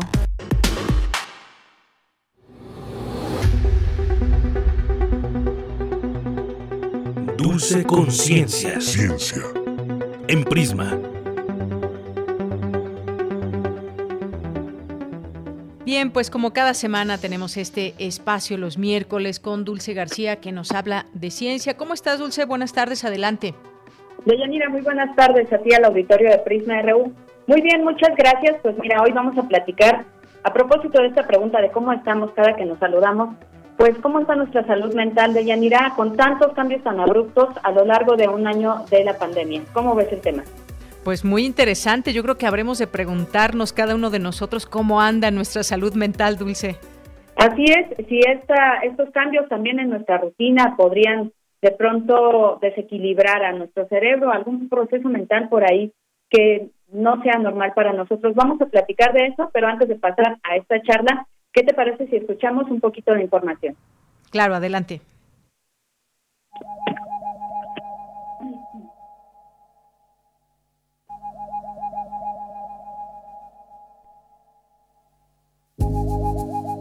Con el progreso en los estudios de las vacunas contra la COVID-19, parece haber una luz al final del túnel pandémico. Es cierto que los riesgos físicos se manejan mejor con vacunas, pero ¿dónde quedan los riesgos de la psiquis individual y colectiva? Durante un año de pandemia, las personas se han enfrentado a diversas situaciones. Escasez de suministros, estrés económico, rutinas interrumpidas y el constante enfrentamiento a la enfermedad y la muerte lo que puede hacer que la vida se sienta como un juego interminable. Pareciera que deviene entonces una espiral de negatividad, pero ello se debe a que el estrés crónico cambia el cerebro. En apariencia se pierde el interés por cosas que podrían hacer sentir mejor a las personas. No obstante, se puede recuperar la energía, aunque en algunos casos ello pueda significar inicialmente obligarse a hacer cosas que poco a poco le harán sentir mejor. Es importante estar atentos a la salud mental por si se experimentan síntomas graves, pues aunque no se cuente con una vacuna para la psiquis, sí existe la compañía de especialistas. Y bueno, para platicar sobre este tema ya se encuentra en la línea la doctora María Emilia Lucio Gómez, quien es académica de la Facultad de Psicología de la UNAM. Doctora, muy buenas tardes, ¿cómo se encuentra? Buenas tardes, eh, estoy bien, espero que usted también esté, Muchas gracias, doctora, claro que sí. Le agradecemos mucho que nos tome la llamada y preguntarle un poco ustedes en la Facultad de Psicología qué es lo que podría decirse que han identificado en cuanto a la salud mental pues de, de las personas de la población a propósito pues de que ya se cumple prácticamente un año de pandemia. Bueno, mire, es no es tan fácil identificar cuáles son los problemas, pero sí hay problemas, eh, sobre todo porque ya está, tenemos un cansancio acumulado, ¿no? Que hace que, que las situaciones cotidianas que, que producirían poco estrés ante este cansancio, pues producen mayor estrés. Eh, y entonces, pues, es más fácil, es más difícil, perdón, tener una organización este cotidiana. Claro. Sí, doctora, eh, justo esta, a lo mejor estos cambios en las rutinas que teníamos antes de la del distanciamiento social, eh, pues nos provocan un poco de, incertidumbre y también preguntarnos si estamos bien, si nos sentimos bien o no, si esto es normal. ¿Qué tan normal es, por ejemplo, eh, pensar que estas rutinas nuevas que hemos agarrado con, con el distanciamiento social eh, nos están llevando realmente hacia nuestros objetivos? o si estamos un poco a lo mejor desorganizados por, por el mismo cansancio del que usted nos viene hablando? Mire, la verdad es que cada persona es diferente y no todos compartimos todos los ni los problemas ni el enfrentamiento positivo de la de la situación. Es importante que nosotros nos hagamos nuestra propia rutina, y, y que identifiquemos cuando estamos demasiado cansadas y podamos disfrutar de, de las cosas que nos gustan. Hay que buscar qué nos gusta y que hemos identificado pues ansiedad, algunos indicadores de depresión, lo cual no quiere decir que estemos deprimidos, no que tengamos una depresión. Eso se ha identificado en los salud. Pero, pero también se han identificado aspectos positivos, ¿no? Como algunas reflexiones acerca de que hay cosas que no nos necesitamos, que, que tenemos que generar espacios de disfrute y pues sí se puede estar en una situación más positiva si reflexionamos sobre estas cosas. Sí, doctora, a propósito de esto, leía por ahí que a veces, eh, justo para recobrar esa energía, a lo mejor es recuperar algunas actividades y que en un principio cuesta un poco de trabajo, pero quizá en nosotros alentándonos a, continuar haciendo estas actividades, llega un momento en el que ya ya no nos cuesta tanto trabajo. ¿Qué tan cierto es esto? ¿Qué tan viable es? Yo creo que en general sí es cierto. A lo mejor al principio nos cuesta trabajo, pero después ya tenemos una rutina diferente que nos hace sentir bien, diferente a la que teníamos antes pero sí podemos hacerlo, por ejemplo, el ejercicio físico. Yo sé de algunas personas, por ejemplo, que están jugando dominó por Zoom y es una forma de socializar y de disfrutar. Claro. Y, y bueno, también, eh, doctora, en, en la Facultad de Psicología han trabajado en una serie de test que proporcionan a las personas para identificar cómo está su salud mental. Platícanos un poquito de estos, de estos proyectos, cómo se generan estos test, qué es lo que les, cómo les ha servido a ustedes para analizar este contexto. Más que test, es una plataforma donde la persona ingresa y esta plataforma tiene algunos cuestionarios, unos eh, que se hicieron en la facultad de, de psicología y otros que son de la OMS. Y entonces eso ayuda a las personas a identificar y ayuda a los que a los que tienen estas plataformas bajo su dirección a identificar quién necesita ayuda psicológica, eh, porque no todo mundo necesita ayuda psicológica. Entonces no nada más es identificar, sino proporcionar ayuda si se necesita. Claro. Y, y sobre los proyectos y las investigaciones que se tengan quizá contempladas a futuro en, en el, la Facultad de Psicología, con base en lo que hubiera acontecido en toda esta pandemia. Mire, tenemos muchos proyectos. Lo que tenemos que hacer ahora es integrarlos porque se han, se han desarrollado muchos proyectos en diferentes áreas. Por ejemplo, tenemos información que es muy importante que tengan los padres de niños pequeños, información que tengan los alumnos acerca de sus de su bienestar, cómo pueden estar mejor, mejorar su bienestar, o sea, hay muchos proyectos pero pues vamos a integrarlos, esa es la idea, para poderlos difundir de una mejor forma. Y pues algunas cosas ya vimos que se van a poder hacer a, distancia, no solamente ahora, sino después.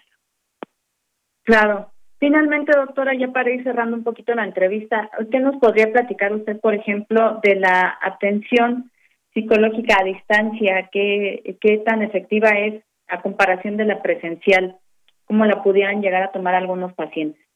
Mire, para algunos pacientes yo diría que es hasta más eficaz porque no tienen que, que transportarse horas de, llegar y horas de regresar.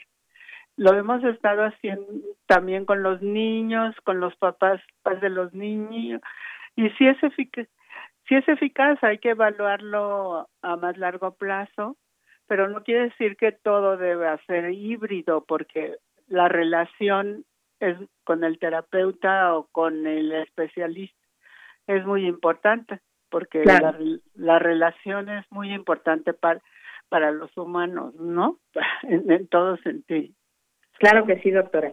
¿Algún otro comentario que quisiera hacernos? Bueno, usted mencionó al principio algo sobre las muertes. Sí. Eso sí es algo que, que nos ha impactado a todos, aunque no hayamos tenido pérdidas cercanas. Pero sí es muy importante que la gente que ha tenido pérdidas cercanas se dé el tiempo para elaborar esta pérdida, porque el duelo es, es un proceso, no es algo que se da de un día para otro. Entonces, que se den tiempo y que tengan paciencia con ellos mismos. Claro, pues le agradezco muchísimo, doctora, su tiempo y todos estos comentarios e información que nos proporcionó. Muchas gracias gracias por la invitación. Que esté muy bien, hasta luego. Hola, doctora María Emilia Lucio Gómez, académica de la Facultad de Psicología de la UNAM, a quien agradecemos su participación. Yo me despido, les agradezco mucho su atención y ya nada más los dejo con una frase. Tienes una cita con un científico. Las emociones inexpresadas nunca mueren, son enterradas vivas y salen más tarde de peores formas. Sigmund Freud.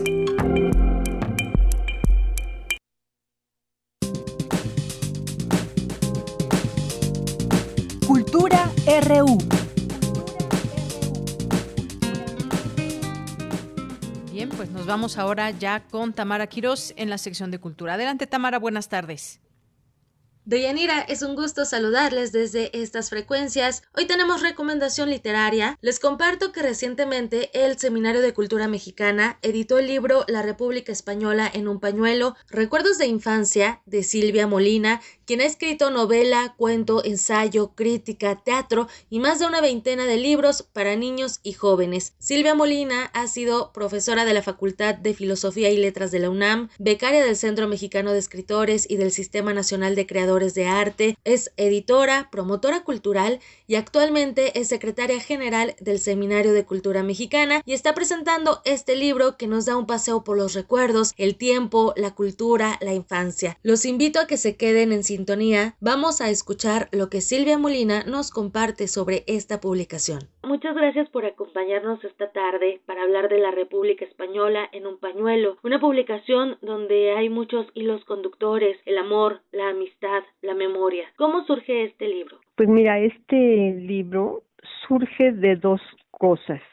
Primero de unas cartas que me fueron llegando poco a poquito de mi familia, de mis padres, de mis tías, de mis tíos y después que las leí, bueno, quedé impactada por todo lo que platicaban estas cartas, porque no eran cartas como ahora o recados como ahora de espero que estés muy bien y no sé, eran cartas que realmente platicaban y hablaban de lo que sucedía alrededor de los que escribían de todo tipo de cosas, de la política, de la vida social, de a quienes habían visto, qué era lo que habían hecho. Son cartas realmente como no se hacen ya, y menos ahora con las redes sociales que son palabras limitadas, y realmente platicaban de todo tipo de circunstancias y mucho en las cartas de mis tías y de mis padres hablaban de los refugiados españoles que habían sido muy amigos de mi papá.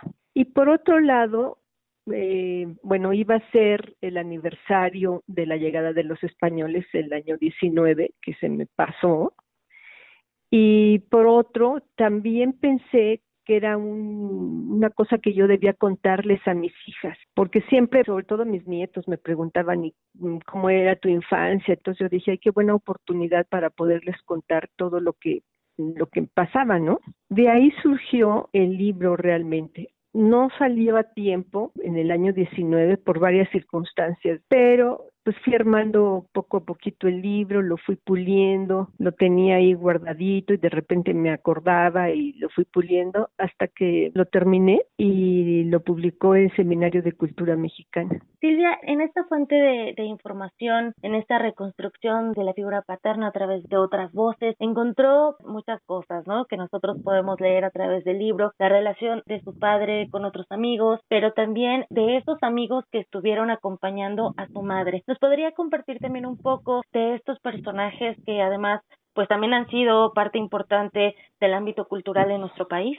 Sí, claro que sí. Pues mira, mi padre murió realmente prematuramente. Era muy joven, tenía, iba a cumplir 42 años, tenía 41 años y era entonces secretario de gobernación. Había sido desde oficial mayor, subsecretario y secretario. Y pues él era fundamentalmente, él se decía periodista porque había trabajado mucho tiempo en el periódico El Nacional, que era el periódico en donde publicaron todos los refugiados españoles, pero muchísimos y desde antes de la llegada del Sinaya. Entonces, mi mamá iba al Panteón Español, donde estaba mi padre, todos los domingos a visitarlo. Y ahí se encontraba mi mamá a los amigos de mi padre. A veces iban unos, a veces iban otros, pero por lo general estaban ahí, digamos que los intelectuales que habían sido sus amigos. Eh, don José Luis de la Loma, que había sido un agrónomo, que fue un agrónomo muy interesante, maestro de Chapingo y que hizo muchas cosas aquí en México. Eh, desde luego los poetas, Juan Rejano, León Felipe, los médicos que habían tratado a, mis padres, a los dos, y a mis hermanos, por ejemplo, mi pediatra, mm, José Lema Pintos, y de ahí se iban todos a comer a mi casa, de tal manera que siempre acompañaban a mi papá. Una cosa mm, que me parece interesante es que Rafael Sánchez de Ocaña, uno de los españoles que había sido amigo de Azaña y de Ortega y y bueno, e, era de la generación del 14, que es una generación que se, se conoce poco porque la guerra civil la rompió a esa generación, ¿no? Y se, desintegró. Pero él había sido un puente realmente entre mi padre y los españoles refugiados y gracias a eso además después siguieron trayendo a familiares, amigos, fueron formando parte de mi familia porque estaban en mi casa. Para nosotros era normal los domingos, mi madre preparaba una mesa en donde sabía que cuando menos iban a ser unos 12 o, 14 personas en la mesa y siempre llegaban ellos. Y todos estos hombres cercanos a, a mi padre, los editores, y los escritores, Enrique Díaz Canedo, en fin, todos ellos. De hecho, qué bueno que llega a este punto. Los editores, así hay un capítulo. Y este capítulo inicia diciendo que hay una carta que le intriga en particular y menciona a Enrique Díaz Canedo y también la edición de su primera novela. Eh, ¿Qué nos puede compartir acerca de esta parte, de regresar a la infancia, de buscar en toda, de encontrar más bien en todas estas cartas también un presente? Pues sí, fue una cosa realmente que nunca imaginé cuando yo terminé mi primera novela, La mañana debe seguir gris, que había escrito en un taller en donde estaban Elena Poniatowska y Yugu Yart, pues me dijeron, oye, ya terminaste la novela, vamos a, a ver quién te la va a publicar, vamos a ir a ver a don Joaquín Díez Canedo. Entonces yo llegué con ellos y no entendía muy bien eh, el cariño de don Joaquín hacia mí, hasta que me di cuenta que que había sido su familia muy amiga de mi padre, sobre todo justamente mm, Enrique Díaz Canedo, quien habla de mi padre y le dedica un libro. Y entonces, cuando salimos, Hugo me dijo, mira, no te desesperes porque a veces entregas los libros a un editor y pasan hasta cinco años en que te publiquen porque pues hay muchos libros, ¿no? Bueno, pues me eh, vine a mi casa tranquila, yo dije, pues a esperar y me hablaron muy pronto. Entonces, cuando fui a la editorial, eh, don Joaquín fue realmente muy, amable y me dijo que me felicitaba, que le había gustado mucho mi libro y que mi padre estaría orgulloso de saber que yo lo había escrito. Entonces, pues esa relación de mi padre realmente con mucha gente que durante muchos años era una cosa muy bonita porque a donde quiera que yo iba decían, mira, es la hija de Héctor Pérez Martínez, etcétera. Realmente como pongo en el libro, mi mamá siempre nos decía, su papá lo que les heredó fue un nombre limpio, o sea, es decir, un apellido limpio. Y sí, mi papá había sido muy honrado y cuando murió no tenía dinero y mi madre pues, se las vio negras para sacarnos adelante, pero realmente lo que sí teníamos era el apellido de mi padre. Y como digo en el libro, yo me lo quité porque yo quise abrirme camino yo sola, ¿no? Claro, qué maravilloso. Silvia, eh, para finalizar, me gustaría también que nos dejara una reflexión. Vamos a visitar diferentes épocas de estos toques del el exilio español, también del franquismo, pero también de la amistad y algo bien importante que es la memoria. ¿Qué nos puede compartir acerca de este punto, de estos recuerdos de la memoria que puede ir de lo particular a la colectividad? Pues mira, sí es importante, sobre todo la memoria solamente deja en el sedazo lo importante. A veces quizá no te acuerdas de muchos detalles, pero lo importante queda en la memoria. Y cuando tienes a quien transmitirle eso, realmente pues hay que hacerlo porque es un legado también, es parte de la historia, es parte de la historia del país, cómo toda esta gente llegó a México sin nada, cómo les ayudó México, porque sí les ayudó realmente bastante, y cómo ellos, agradeciendo la ayuda, dieron lo mejor de sí y nos educaron en muchos sentidos. Nos educaron en las ciencias, las matemáticas, la biología, la psicología, nos educaron en la parte humanística, los historiadores, los escritores, y mm, realmente había venido lo mejor que tenía España, que España pues desgraciadamente se perdió y aquí dieron sus frutos. Y esto mm, de la memoria es interesante como te digo, pero en mi caso es como parte de la intimidad, como tú dices, yo voy de la intimidad a una parte colectiva, es decir, todos estos hombres que nos rodeaban, este, nos hacían cantar, jugaban este, a las corridas de toros, etcétera, como ellos de ahí iban haciendo su vida en México, iban haciendo su vida en México, iban rindiendo fruto, unos en el periodismo, otros en la academia, todos ellos nos enriquecieron y enriquecieron al país, ¿no? Así es, y seguimos teniendo también este legado a través de estas letras que recomendamos ampliamente. Silvia Molina, muchísimas gracias por tomar la llamada y sobre todo gracias por abrirnos ese espacio a una parte bien importante del ser humano que es la infancia y que a través de estas letras y de las fotos también que hay al final del libro podemos conocer más de usted. De verdad, gracias. Al contrario, muchas gracias a ti. Ella fue Silvia Molina, autora de La República Española en un pañuelo, recuerdos de infancia. Para más información, visiten las redes sociales del Seminario de Cultura Mexicana y también las nuestras, arroba prisma.ru. A mí me encuentran en arroba tamaraquiros-m. Hasta mañana. Bien, con esto llegamos al final de esta emisión de este día miércoles. Lo esperamos mañana en punto de la una de la tarde. Gracias a todo el equipo. A nombre de todos ellos, soy de Yanira Morán. Lo esperamos mañana. Buenas tardes y buen provecho.